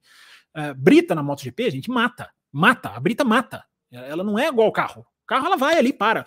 A moto, quando sai da pista, o que está, o que está, o, o, o projeto de segurança é o que parar o corpo do piloto. Não é o, não é o que parar as quatro rodas. O que, que fazer para as quatro borrachas serem freadas. É, não, tanto que quando o carro capota, você não tem o menor controle. Na MotoGP, não. A MotoGP é um corpo do piloto que está ali. Uma, Z, uma, uma, uma brita quebra costela. A gente teve o Luiz Salom morreu na Espanha, hum, porque ele ganhou velocidade na brita parece que acertou a própria moto. Enfim, é, é uma, é, uma, é uma morte que não tem muita imagem, mas é uma morte numa área de zebra, que mudou a curva, a MotoGP mudou. Então, Luiz, sim, teoricamente sim, mas a gente tem que analisar na prática. Né? Dá para colocar um muro ali? Não dá. Não dá para colocar um muro ali perto, porque aí isso não dá. Entendeu? O que eu acho que dá para se tentar estudar é alguma coisa ali que possa ser colocada que não que atenda a Fórmula 1 e atenda a outras categorias. Entendeu? Dá para fazer? Acho que dá para fazer. Não estou falando que não dá. Eu só acho que a gente simplesmente limitar a discussão a coloca uma, uma, uma brita ali e acabou. Eu acho que é, é não ir além. Né? Tô falando não você, tô falando as pessoas. É... Obrigado pela sua sugestão, Luiz. E, enfim, como eu falei aqui, se tem um jornalista falou, né? Talvez a gente tenha que inventar alguma coisa que não existe. Não existe. Aí as pessoas falam, coloca a zebra com calombo. Muita gente falou isso para mim no Twitter hoje. Coloca a zebra com calombo que tem na curva 1. Sabe aquela zebra que é um quebra-mola, digamos assim, uma lombada, dependendo de onde você mora no país. É, aquilo ali não pode ser colocado na curva de, numa curva de raio longo e alta velocidade, porque aquilo ali joga o carro para cima. A gente viu isso em Monza acontecer direto. A Abe, Abe Phillips quebrou as costelas em Austin no ano passado. Quebrou as costelas. Porque o carro dela bateu nessa zebra, voou e, e voltou pro chão, arrebentou a menina. Entendeu? Na W Series. Então, gente, depois que o carro. Isso é importante vocês entenderem. Depois que o carro sai da pista, a questão é segurança. Segurança. Não é evitar velocidade. Vocês entendem a, a, a, a dualidade do negócio? É muito fácil para nós falar, cara, coloca ali, mas e quando o carro precisar? ser freado, quando o carro sair da pista por um motivo que ele precisa da segurança. Fora da pista, isso não é uma opinião minha, não, gente. Isso é como a FIA trabalha. Fora da pista é segurança. O parâmetro é segurança. Né? Aqui um pouquinho depois da linha, você pode colocar uma zebra maior, como, como é na curva 1, que você não tem a mesma velocidade. Ela tem outro raio. Gente, isso tudo é estudo técnico, cara. Cada curva tem um raio, cada curva pode fazer alguma coisa, certa coisa, tem curva que não pode fazer certas coisas. São procedimentos rigorosíssimos de segurança. É, é, é importante a gente entender isso. Porque às vezes a gente está sugerindo coisas que sim, para nós aqui fica, são sugestões legais, são sugestões válidas, mas que na prática não valem, na prática não contam. Eu, eu repito o que eu falei no meio do meu comentário. É muito simples para não terem colocado. Qual o motivo que não colocaram? Para mim são esses: é a moto, é, é, o custo, é a zebra que, que atrapalha lá as outras atividades na pista. Né, que eu tô falando lá no Track Day. O que, que é o Track Day? Eu tava vendo um jornalista falar sobre isso. O que, que é o Track Day? O Track Day é, a, abre a pista, as pessoas vão com o seu carro e dão voltas né? Entra com carro, entra com. Às vezes tem disputa por categorias, motorização. A pista vai ganhando dinheiro. Interlagos acontece muito isso. Aí você tem a brita, muitas vezes ela não ajuda, o carro fica lá parado, tem que dar bandeira vermelha, você passa horas para você tirar, uma hora e tanto para você tirar, aí o cara que ia andar não, não vai andar mais, é, você perde dinheiro. A pista tem que fluir. Muita pista tem que fluir. É, eu estou dizendo que isso é impeditivo, não vai colocar nada. Não. Mas a gente tem que pensar nessas coisas também. É, Fábio Neme, nada a ver com o circuito e sim com o aguaceiro. Os carros não deveriam estar na pista. Isso ficou claro. Verstappen fez essa crítica. Sim, Fábio, você não está errado, mas é, assim, eu não vi a corrida, cara. A chuva tinha realmente, estava realmente sem condição, estava chovendo muito, era um resquício de chuva. O spray é, foi igual nas outras voltas. Eu não sei dizer. Teoricamente você tem razão. Mas aí, ô, Fábio, é aquilo que eu estava falando no meu comentário. A gente vai para o lado de que choveu, parou? Nós estamos dispostos, nós estamos dispostos a isso? Ou nós vamos meter pau quando os caras ficarem parados uma hora com bandeira vermelha na Fórmula 1? A gente tem que saber o que a gente quer. Entendeu? Eu temo esse negócio de chover ou parou. Eu temo bastante. Não é o automobilismo que eu quero. Mas eu não, também não quero. Ah, cara, não, porque o Senna, porque não sei quem. Não é assim, cara. Os carros de hoje levantam muito mais spray da Fórmula 1. Muito mais spray. Capacidade aerodinâmica, capacidade de sucção, o efeito solo. É, é uma parede, cara. É uma parede de, de, de que você não vê. Eu acho que a gente tem que considerar isso. Por isso que eu falei, acho que o Paralama, por exemplo, é um caminho, é um caminho legal, um caminho bacana. É... Hoje não posso assistir, vou deixar minha contribuição. Grande Carlos, nosso grande companheiro aí, mandou uma mensagem muito legal para a gente na quinta-feira. Já, já podemos afirmar que ainda não tínhamos visto um domínio como o de hoje? Pois é, essa é uma questão interessante para a gente entrar também é, nessa. Para a gente entrar também nessa questão da Red Bull, né? Que nós não falamos ainda, da vitória da Red Bull. É, Antes de responder ela, só rapidinho para matar esse assunto aqui também, do Rafael Nascimento, ele mandou aqui um superchat, só para não depois não voltar, ele fala aqui, uma faixa de 3 metros de brita após uma zebra é uma solução? Essa é uma ideia que também, também pode ser estudada. É uma boa ideia, Rafael, sim. É, não necessariamente 3 metros, 1 metro, 2 metros, quanto vai atrapalhar, o quanto que. É, é aquilo que eu falei, tem que ter um estudo técnico. É, para nós é muito simples falar, coloca uma faixinha ali para MotoGP, vai continuar o resto do asfalto. Tô com você, tô com você na minha visão de leigo, é uma solução que você está dando aqui viável. Agora, o, o, o, estudo comporta, por isso que eu estou te falando, de colocar zebra, você tem que colocar, é, colocar brita, colocar brita, você tem que fazer um estudo, você tem que rebaixar o asfalto, você tem que ter uma máquina para aquilo ali. Ah, tem zebra lá em outras pontas, em outras curvas lá. A máquina tem, mas você tem que ter mais uma, entendeu? Porque se você precisa mexer na zebra durante um evento de Fórmula 1, você tem que mexer rápido. Você não pode parar um evento duas, três horas por causa de zebra, de brita. Oh, meu Deus do céu! Só chama o brita de zebra. É, você também coloca brita e zebra na mesma frase, Rafael? Brincadeiras à parte.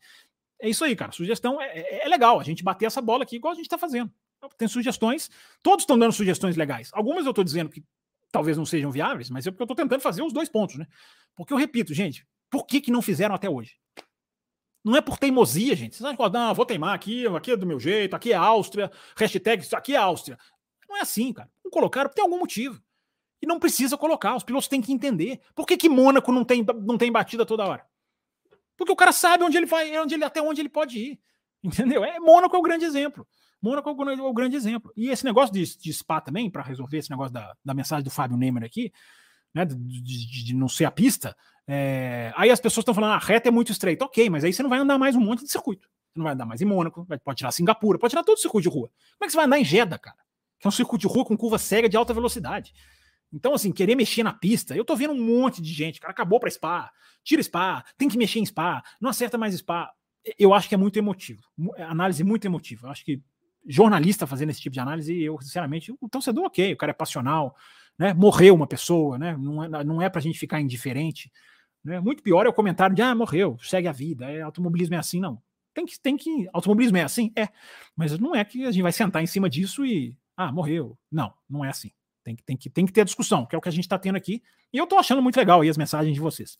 O Carlos, ele não resiste, ele falou que ia embora, mas ele está aqui. Fique aí, Carlos, não vai embora não. Tem live para os apoiadores daqui a pouco. E você, que já participou dessa live, você tem acesso. Silverstone pode ser mais favorável a qual das equipes que estão brigando para a segunda força? Pois é, vou, vou casar suas duas perguntas então, Carlos, voltando aqui com a questão da, do domínio, da Red Bull. É, vamos falar um pouquinho da Red Bull, né? Porque não dá para não falar do vencedor, não dá para não falar da equipe que está aí é, é é, arrebentando aí no campeonato.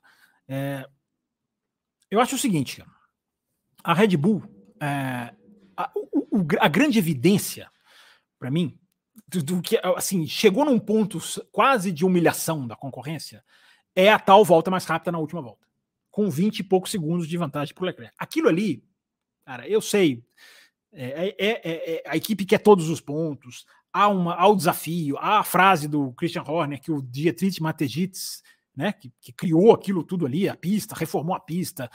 É, gente, o Mateschitz ele pagou a, a restauração de todas as casas em volta do autódromo. Todas aquelas casinhas que vocês veem na montanha, o cara pagou a restauração de todas aquelas casas ali na região. É, só para ter uma dimensão do que, que o Mateschitz fez por essa corrida. E o Matechit diria, dizia, citou o Christian Horner, né? No risk, no fun. Né? Sem risco não tem graça, não tem diversão. Então eu sei que tem tudo isso, claro que tem tudo isso. Mas os caras pararem na última volta, faltando com 24 segundos, uma parada que leva, leva 20 e poucos, 20, 21, é, é humilhar a concorrência. É, cara, gente, olha aqui, eu vou fazer a volta mais rápida, porque eu vou ganhar isso aqui, porque isso aqui tá tão na minha mão que eu vou lá e vou fazer. É, então, então é, é eu acho que isso tem que ser colocado. Agora, né, Carlos, está perguntando aqui do domínio. Agora vem a corrida 11 da Red Bull. Agora, agora a coisa começa a ficar mais séria. Entendam o que eu estou dizendo. Por quê? Porque a corrida 11 é a corrida do recorde. É a corrida para igualar a McLaren. É, é, uma, é simbólico? É simbólico. Mas é um simbolismo importante. Como são lá as 41 vitórias do Senna, não sei o quê. É, é um simbolismo importante. Porque agora, ganhando o Grande Prêmio de Silverstone, no próximo domingo, a Red Bull iguala o maior número de vitórias consecutivas de uma equipe. Nenhuma equipe ganhou mais que 11 consecutivas. A Red Bull já vai igualar isso aí. Ela já vai empatar. Ela já vai chegar no ombro a ombro com uma McLaren histórica. São 10 esse ano. Serão 10 esse ano e a, a, a, a última do, do ano passado. É, o Max Verstappen tem uma relação com a Áustria visceral, né? Avassaladora. São oito pódios do, do Verstappen na Áustria. Cara, oito pódios não é brincadeira, né? Não é brincadeira. Tudo bem, a gente teve umas Áustrias duplicadas ali, né? Na pandemia. Duas corridas nas na Áustria. Agora, eu tava vendo uma estatística, não sei se vocês têm aí. Às vezes vocês podem até me ajudar. Eu não tenho aqui precisa, não. Eu tô puxando de cabeça. De que o Verstappen tem desde 2021 para cá 32 vitórias, que é o número de vitórias do Alonso. Ou seja, de 2021 para cá, ele bate, ele, ele, faz, ele faz o que o Alonso fez na vida, em termos de número de vitórias, e que são 21, se eu também não sei se estou certo, porque eu realmente eu não anotei essa, eu passei assim bem correndo. É pouco antes do Twitter limitar meu, o meu acesso.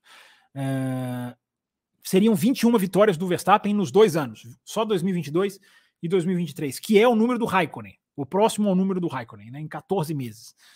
É, que é uma reflexão que a gente pode fazer talvez até na quinta-feira, aqui no Além da Velocidade, né? Que é a questão do. É, é, é você relativizar, né? É o domínio. É, é a estatística construída em muitos anos versus a estatística condensada num período de domínio. Reflexões que a gente pode fazer. O Verstappen deve pegar o Prost esse ano ainda, né? Ele acabou de superar o Senna, agora 42, e ele vai pegar o Prost no mesmo ano, né? Que é uma coisa assim é, avassaladora. E o cara não foi parado. O cara teve problema de track limits na, na, no sábado, chiou, chiou, chiou, mas na hora do vamos ver virou. É, o virtual safety car foi na hora ruim para eles, né? Eles bancaram, vamos ficar na pista, maioria parando. Tudo bem que vocês repararam, né? Na hora que o virtual safety car é acionado, a Ferrari está passando da entrada, né? Vocês repararam isso ou vocês são como o Will e o Raposo? Não reparem nada. É, ou seja, a Red Bull já estava mais na frente, não dava para ela entrar de imediato, né?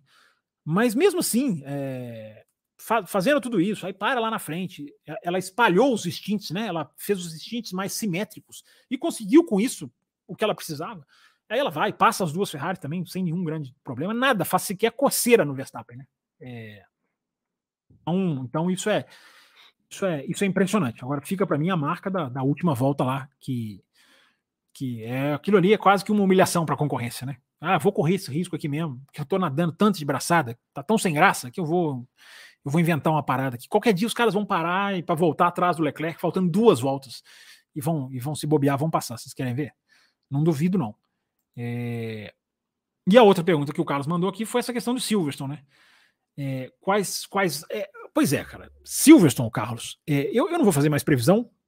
Eu nem, tenho, nem ando fazendo esse ano, não gosto de fazer e não ando fazendo muito de de na questão de Aston Martin, de não é previsão de quem vai ganhar. Essa daí, né, o, o Nicolazinho, filho do Will, de seis aninhos, seis, sete aninhos, sabe quem vai ganhar. É, mas eu tô falando ali dessa questão de quem vai vir mais forte: Mercedes, Ferrari, é, Aston Martin.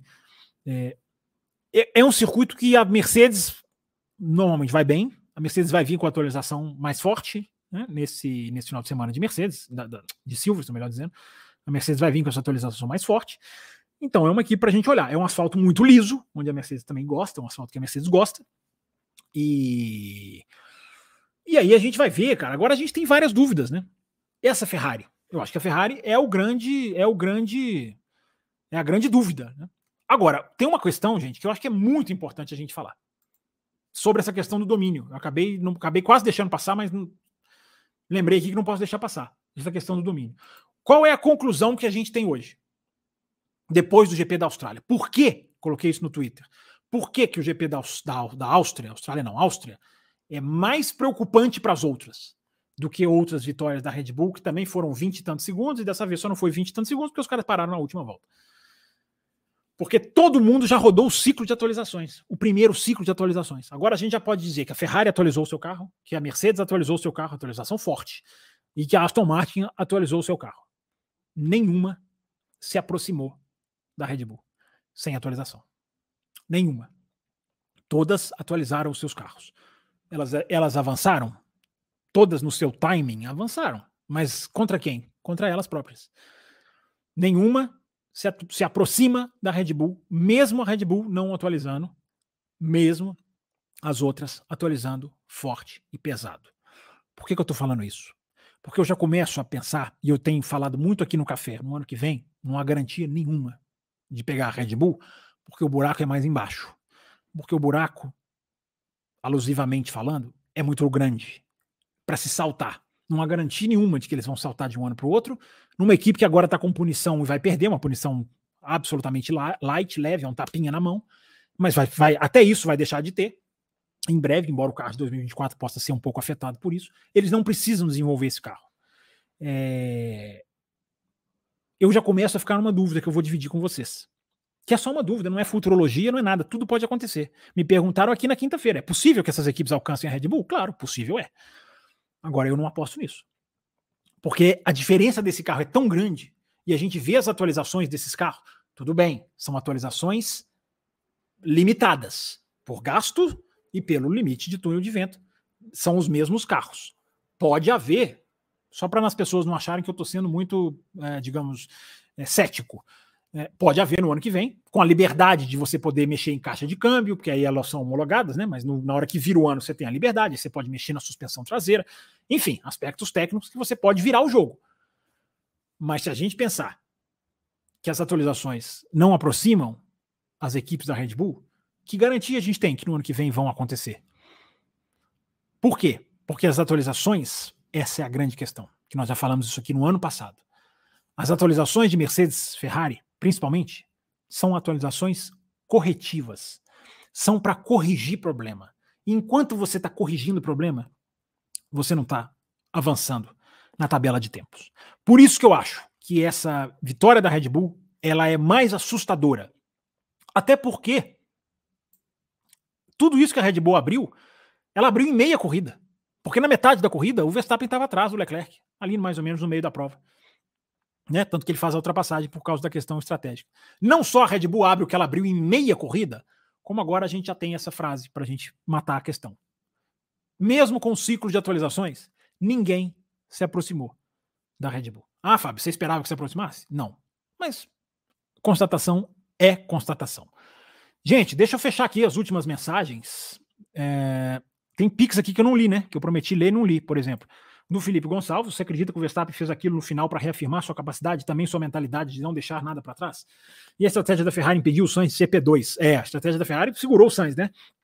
Segurou, não deixou o Sainz passar no começo da prova, coisa, né? Essas coisas, né? Da Fórmula 1 atual, absolutamente. É, sabe, gente, tinha uma esperança de pegar a Red Bull? Tinha, talvez na largada, se passa, se um segura. o que eu vi análises, cara, de jornalistas de sábado para domingo, dizendo: não, a Ferrari qual a esperança da Ferrari ganhar a corrida? Eu pensei assim, cara, eu não consigo ver isso. Não tem esperança de ganhar corrida nenhuma, cara. Você pode ganhar primeira volta, liderar. Então a Ferrari se apegou muito a isso, né, Felipe? Se apegou muito a isso. Não, não ultrapasse o Leclerc para a gente desafiar o Verstappen. Cara, em duas, três voltas, libera os caras para brigar, porque não vai pegar. Né? E sim, prejudicou bastante o Sainz.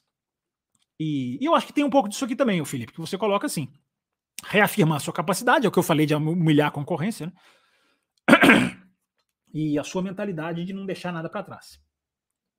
É, a garganta está falando forte aqui. Só um instantinho.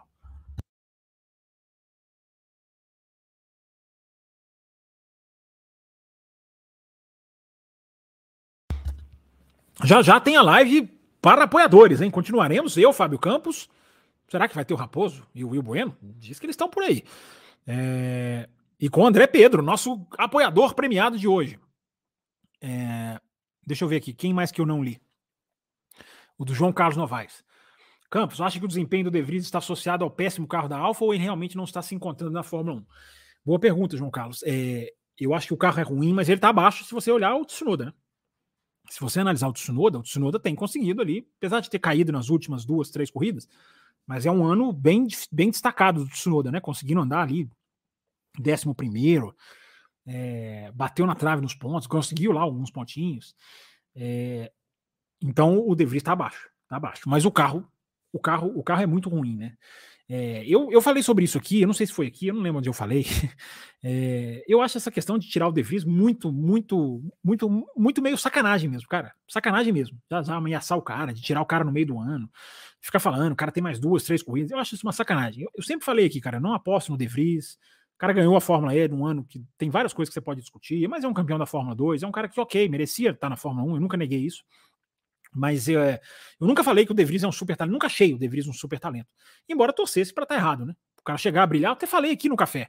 O De Vries ir bem na Fórmula 1 podia ajudar a Fórmula E. Pô, esse cara tava lá na Fórmula E, cara. A gente pode tirar o cara de lá. Ou, pô, a Fórmula 2 aí. A gente tem que desperdiçar menos talento da Fórmula 2. A, a, o De Vries ir bem é bom para o automobilismo. Ao contrário de outros pilotos que estão no grid, né? Que eles irem bem não é bom para o automobilismo. É, então, torci para o De Vries ir bem, né? É, mas não está indo bem. Realmente não está indo bem. E não é um super piloto, como eu falei, mas não é também para estar tá mal assim. Agora, gente, quer tirar o cara no final do ano? Ok, tira o cara no final do ano, não rendeu, tchau, vai embora. Agora, esse negócio de ficar massacrando o cara, eu, eu, eu acho isso muito. Tá, tá havendo uma certa futebolização das análises. Vocês entendem o que eu tô falando? Ah, o cara tá mal, já tem que tirar. Como se, como se, como se isso fosse normal. Não é assim que tem que ser, cara. Dá, dá, dá um certo tempo pro cara. Entendeu? O, o, o Tsunoda, cara. Olha o começo do Tsunoda como foi na Fórmula 1. O cara batia toda hora. Toda hora o cara batia. Era muito pior do que o começo do De Vries. Muito pior. Ah, não, mas aí o cara tem a Honda por trás. Ah, então o cara tem a Honda por trás, ele fica. Ah, o cara o outro cara que não tem, a gente vai ficar aqui. É, é, entendeu? Não é o seu caso, você está perguntando uma questão de desempenho, legal. Mas as pessoas, ah, vai sair, quem vai entrar? Ah, tem que tirar. Cara, na boa, eu, sinceramente, eu não concordo com essa linha de análise. Claro que todo mundo tem direito de fazer. O cara pode pedir a cabeça do De Vries, o cara não vai a lugar nenhum. Né? Respeito todas as visões, mas a minha, a minha é, cara, dá pelo menos um tempo pro cara né, chegar ao final do ano. E aí você tira o cara, realmente, chegou no final do ano, continua assim, ok, você troca. Eu já falei aqui 200 vezes. O Ricardo, cara, é um cara que eu quero ver de novo, tem uma chance. O Lawson é um cara que eu quero muito ver. Aliás, a informação do Paddock nesse final de semana, do Paddock, lá da Áustria, é de que o Lawson está na frente do Ricardo na fila. O Lawson, hoje, ele é o cara mais. Hoje, porque o Ricardo vai andar em Silverstone, no, no teste da chuva, e vai andar em Monza também no teste de pneu. Não sei se vai estar molhado, se vão molhar a pista artificialmente, não, não, não me lembro. Monza é vão. É, Silverstone vão molhar artificialmente, Monza eu não sei. Mas o Ricardo vai andar nessas duas. Então isso pode mudar um pouco o jogo. Mas hoje, uh, por exemplo, se um piloto da, da AlphaTauri passa mal, não pode guiar, não está se sentindo bem, como aconteceu quase né, com o Pérez esse final de semana, a informação que veio da pista nesse final de semana é de que o Lawson o Lawson está em primeiro na fila, hoje. Mas vamos aguardar. Liminha, grande Liminha, apoiador nosso, mudou para Pix, né, Liminha? Acabou de se tornar um apoiador via Pix, já era apoiador, mas agora apoia também pelo Pix. Seria um sonho, todos de igual para igual, para igual. Mas na Fórmula 1 é impossível. É, é isso, cara. Mas você tem que tentar sempre equilibrar as coisas, né, Liminha? É, igualzinho nunca vai ser, nem é em nenhuma outra categoria. Gente, vamos chegando no final aqui. Acho que eu li todas as perguntas. Deixa eu tentar pegar aqui algumas perguntas aqui rapidinhas, tá, gente? Já tem que começar a live dos apoiadores, senão daqui a pouco o André Pedro fica bravo comigo aqui. Deixa eu tentar pegar aqui alguém que alguém que mandou uma mensagem aqui, digamos, no chat normal, para tentar atender também, né, um pouquinho aqui vocês que estão aqui presencialmente ajudando. E vocês já deram like? Eu nem falei de like, né, cara? É muita coisa, né? O cara acaba esquecendo, né? Vocês já deram like? Pô, se você não deu o seu like, cara, entendeu? É, faça o favor, toma tenência. Dê o seu like, tá aqui a mensagem na tela. Dá o like que você ajuda o café. Não posso contribuir, não posso apoiar, não posso fazer superchat, não tem problema nenhum. Quem faz superchat é quem pode ajudar e está ajudando muito o café. Mas se você não pode, deixe o seu like, compartilhe o programa nas redes sociais, faça como o Michael Kinopak, está sempre lá retweetando. Todos os tweets do café, ele vai lá retweeta. É... É... enfim, acabei respondendo você aqui, Marcelo Davi, Marcelo David, desculpa. É... acabei falando aqui, né? O, o, o Lawson está na frente do Ricardo hoje. Mas, cara, vamos dar tempo pro De Vries, né? Não mais um pouquinho. Ah, você acha que vai virar? Não acho que vai virar, mas, pô, eu acho meio, acho meio sacanagem, sabe? querer tirar o cara 5, 6 corridas, já tá falando do cara sair da Fórmula 1. É... O Alexandre Rossi discorda aqui, ó, não concordo. Se o cara passou por fora da pista, não pode valer. Se houvesse um guardrail ali, não passaria. Mas eu não falei que pode passar por fora da pista, o Alexandre. Eu não falei que pode passar. só falei que numa disputa roda-roda, você tem que avaliar qual a situação. Qual a situação. É, eu não falei que é para passar fora da pista. É, por exemplo, muita gente cita a do, a do, a do Verstappen em Austin contra o Raikkonen. É... Cara, eu refleti muito naquela época. Acho até que gravei Café Expresso. É, hoje, hoje eu já não sei, porque ele passou por fora da pista, ele corta caminho. Mas enfim, são discussões, mas eu não estou falando que pode passar por fora da pista, não. É, Cristiano Rocha faz aqui um elogio, obrigado. Obrigado, Cristiano, pela sua mensagem. É, o Diego Cap, Capilupi diz aqui: Mazepin e Latif são mais perigosos que o Ruge. É, o Rafael Zambrano fala aqui, não precisa acabar com a curva, arrastar os guardrails, o problema, o problema lá é o carro bate e volta. É porque Spa é difícil de afastar o guardrail, cara, ali é um barranco, né? É bem difícil, cara. É, mas isso aí, tá certo aqui na sua explanação. Pegando umas últimas mensagens aqui pra gente fechar, gente. Você que é apoiador, tem mais, tem mais. Tem live dos apoiadores já já. Bianchi morreu na chuva, eu até não tinha visto sua mensagem, mas eu, eu tô dizendo ali a questão da visibilidade, eu até expliquei isso depois, mas tá aí, bem lembrado. É, o Rude não foi a causa, concordo com o Diego aqui. É, é, não acho que Tamburello tenha sido a causa, não, Diego. Não acho, não. Acho que poderia manter a Tamburello. O cara ali foi, quebrou o carro. Aí o cara foi reto. É, mas enfim. Muita gente falando que essa questão da Ruge. É, falando aqui essa questão do, dos limites da pista. Lembrando da Associação dos Pilotos, a Comatora está aqui também. Gente, pegando as últimas, últimas, últimas aqui, tá? Para tentar prestigiar vocês. Muito obrigado quem a quem participou aqui, independente do superchat ou não, quem deixou aqui a sua mensagem, quem ouviu o programa, quem está ouvindo o programa depois, né? A nossa grande maioria da audiência ouve o programa depois. Deixa o seu joinha também, deixa o seu comentário aqui no YouTube também. É... É... O Fernando Couto está falando, Fábio nunca pilotou nada, pois quem sabe são os pilotos e não os jornalistas. Tá certo. Então o jornalista não pode falar, não pode dar opinião de nada. Então elimina a imprensa. É... Hoje é muito mais do que além da velocidade, diz aqui o Guilherme Simas. É... Deixa eu ver quem mais aqui. O Felipe Gonçalves tem outro, tem dois pixels, Felipe. Tem sim, ó, quase que eu deixei passar, Felipe, desculpa. Mas quando for assim, me chama atenção que eu pago no programa seguinte. Discordo de você quando diz a 130R. Aquela ultrapassagem do Alonso foi flat out e foi magnífica. Pois é, Felipe, mas a curva já era flat ou o Alonso fez flat para ultrapassar? Entendeu? Eu também concordo com você. A ultrapassagem do Alonso é linda na 130R por fora em cima do Schumacher, não é isso? 2005. É, mas a questão é todo mundo fazer flat. Aí você tira o brilho. Concorda comigo ou não? É, mas você pode não concordar. Você pode achar que a 130R flat é legal. É questão de critério. É, ah, o GP dos Estados Unidos, lembra que o Matheus Santos seria mais, seria mais, seria bem engraçado sem track limits na curva 1, né? É, a curva 1 tem a saída dela, né? É, eu, eu, sou, eu não sou a favor de liberar, não, cara. Eu repito, é a solução mais fácil, mas não é a tecnicamente a mais alto nível, na minha visão. É... Gente, vamos para a live dos apoiadores? Vamos conversar com os nossos apoiadores. A gente está de volta na quinta-feira, tá? Tem além da velocidade, aí nós vamos dissecar mais coisas. Tem muito mais coisa para falar aqui. Não falei de McLaren, cara, não falei de Aston Martin. Tem tanta coisa para a gente falar na quinta. Vocês vão trazer as perguntas de vocês. É... Tá? Espero vocês aqui na quinta para a gente fazer esse bate-papo. Participem desse programa, escrevam aqui no, no, no chat é... críticas ao Raposo e ao Will Bueno. Critiquem, exijam a presença deles, metralhem, falem que são preguiçosos, malandros, merecem retaliação. É... Enfim, like dado, brigadão, Drácula. Ricardo não, diz aqui a Joana Costa, que está sempre aqui também nos prestigiando. É... O Extremo está aqui também mandando mensagem. Cris Pellicer. Gente, eu podia falar do nome de todo mundo aqui, eu estou deixando um monte para trás que eu não consegui. É o problema bom. Espero vocês na quinta-feira. Você que é apoiador Caputino, Extra Forte ou Premium, daqui a pouquinho a gente de volta com um convidado, com o nosso André Pedro, para a gente falar mais de Fórmula 1. Até quinta-feira, gente. Muita coisa. Pré-Silverstone, hein? Hum, muita coisa para a gente analisar. Até logo. Abraço e obrigado a todo mundo que prestigiou o nosso trabalho hoje também. Valeu!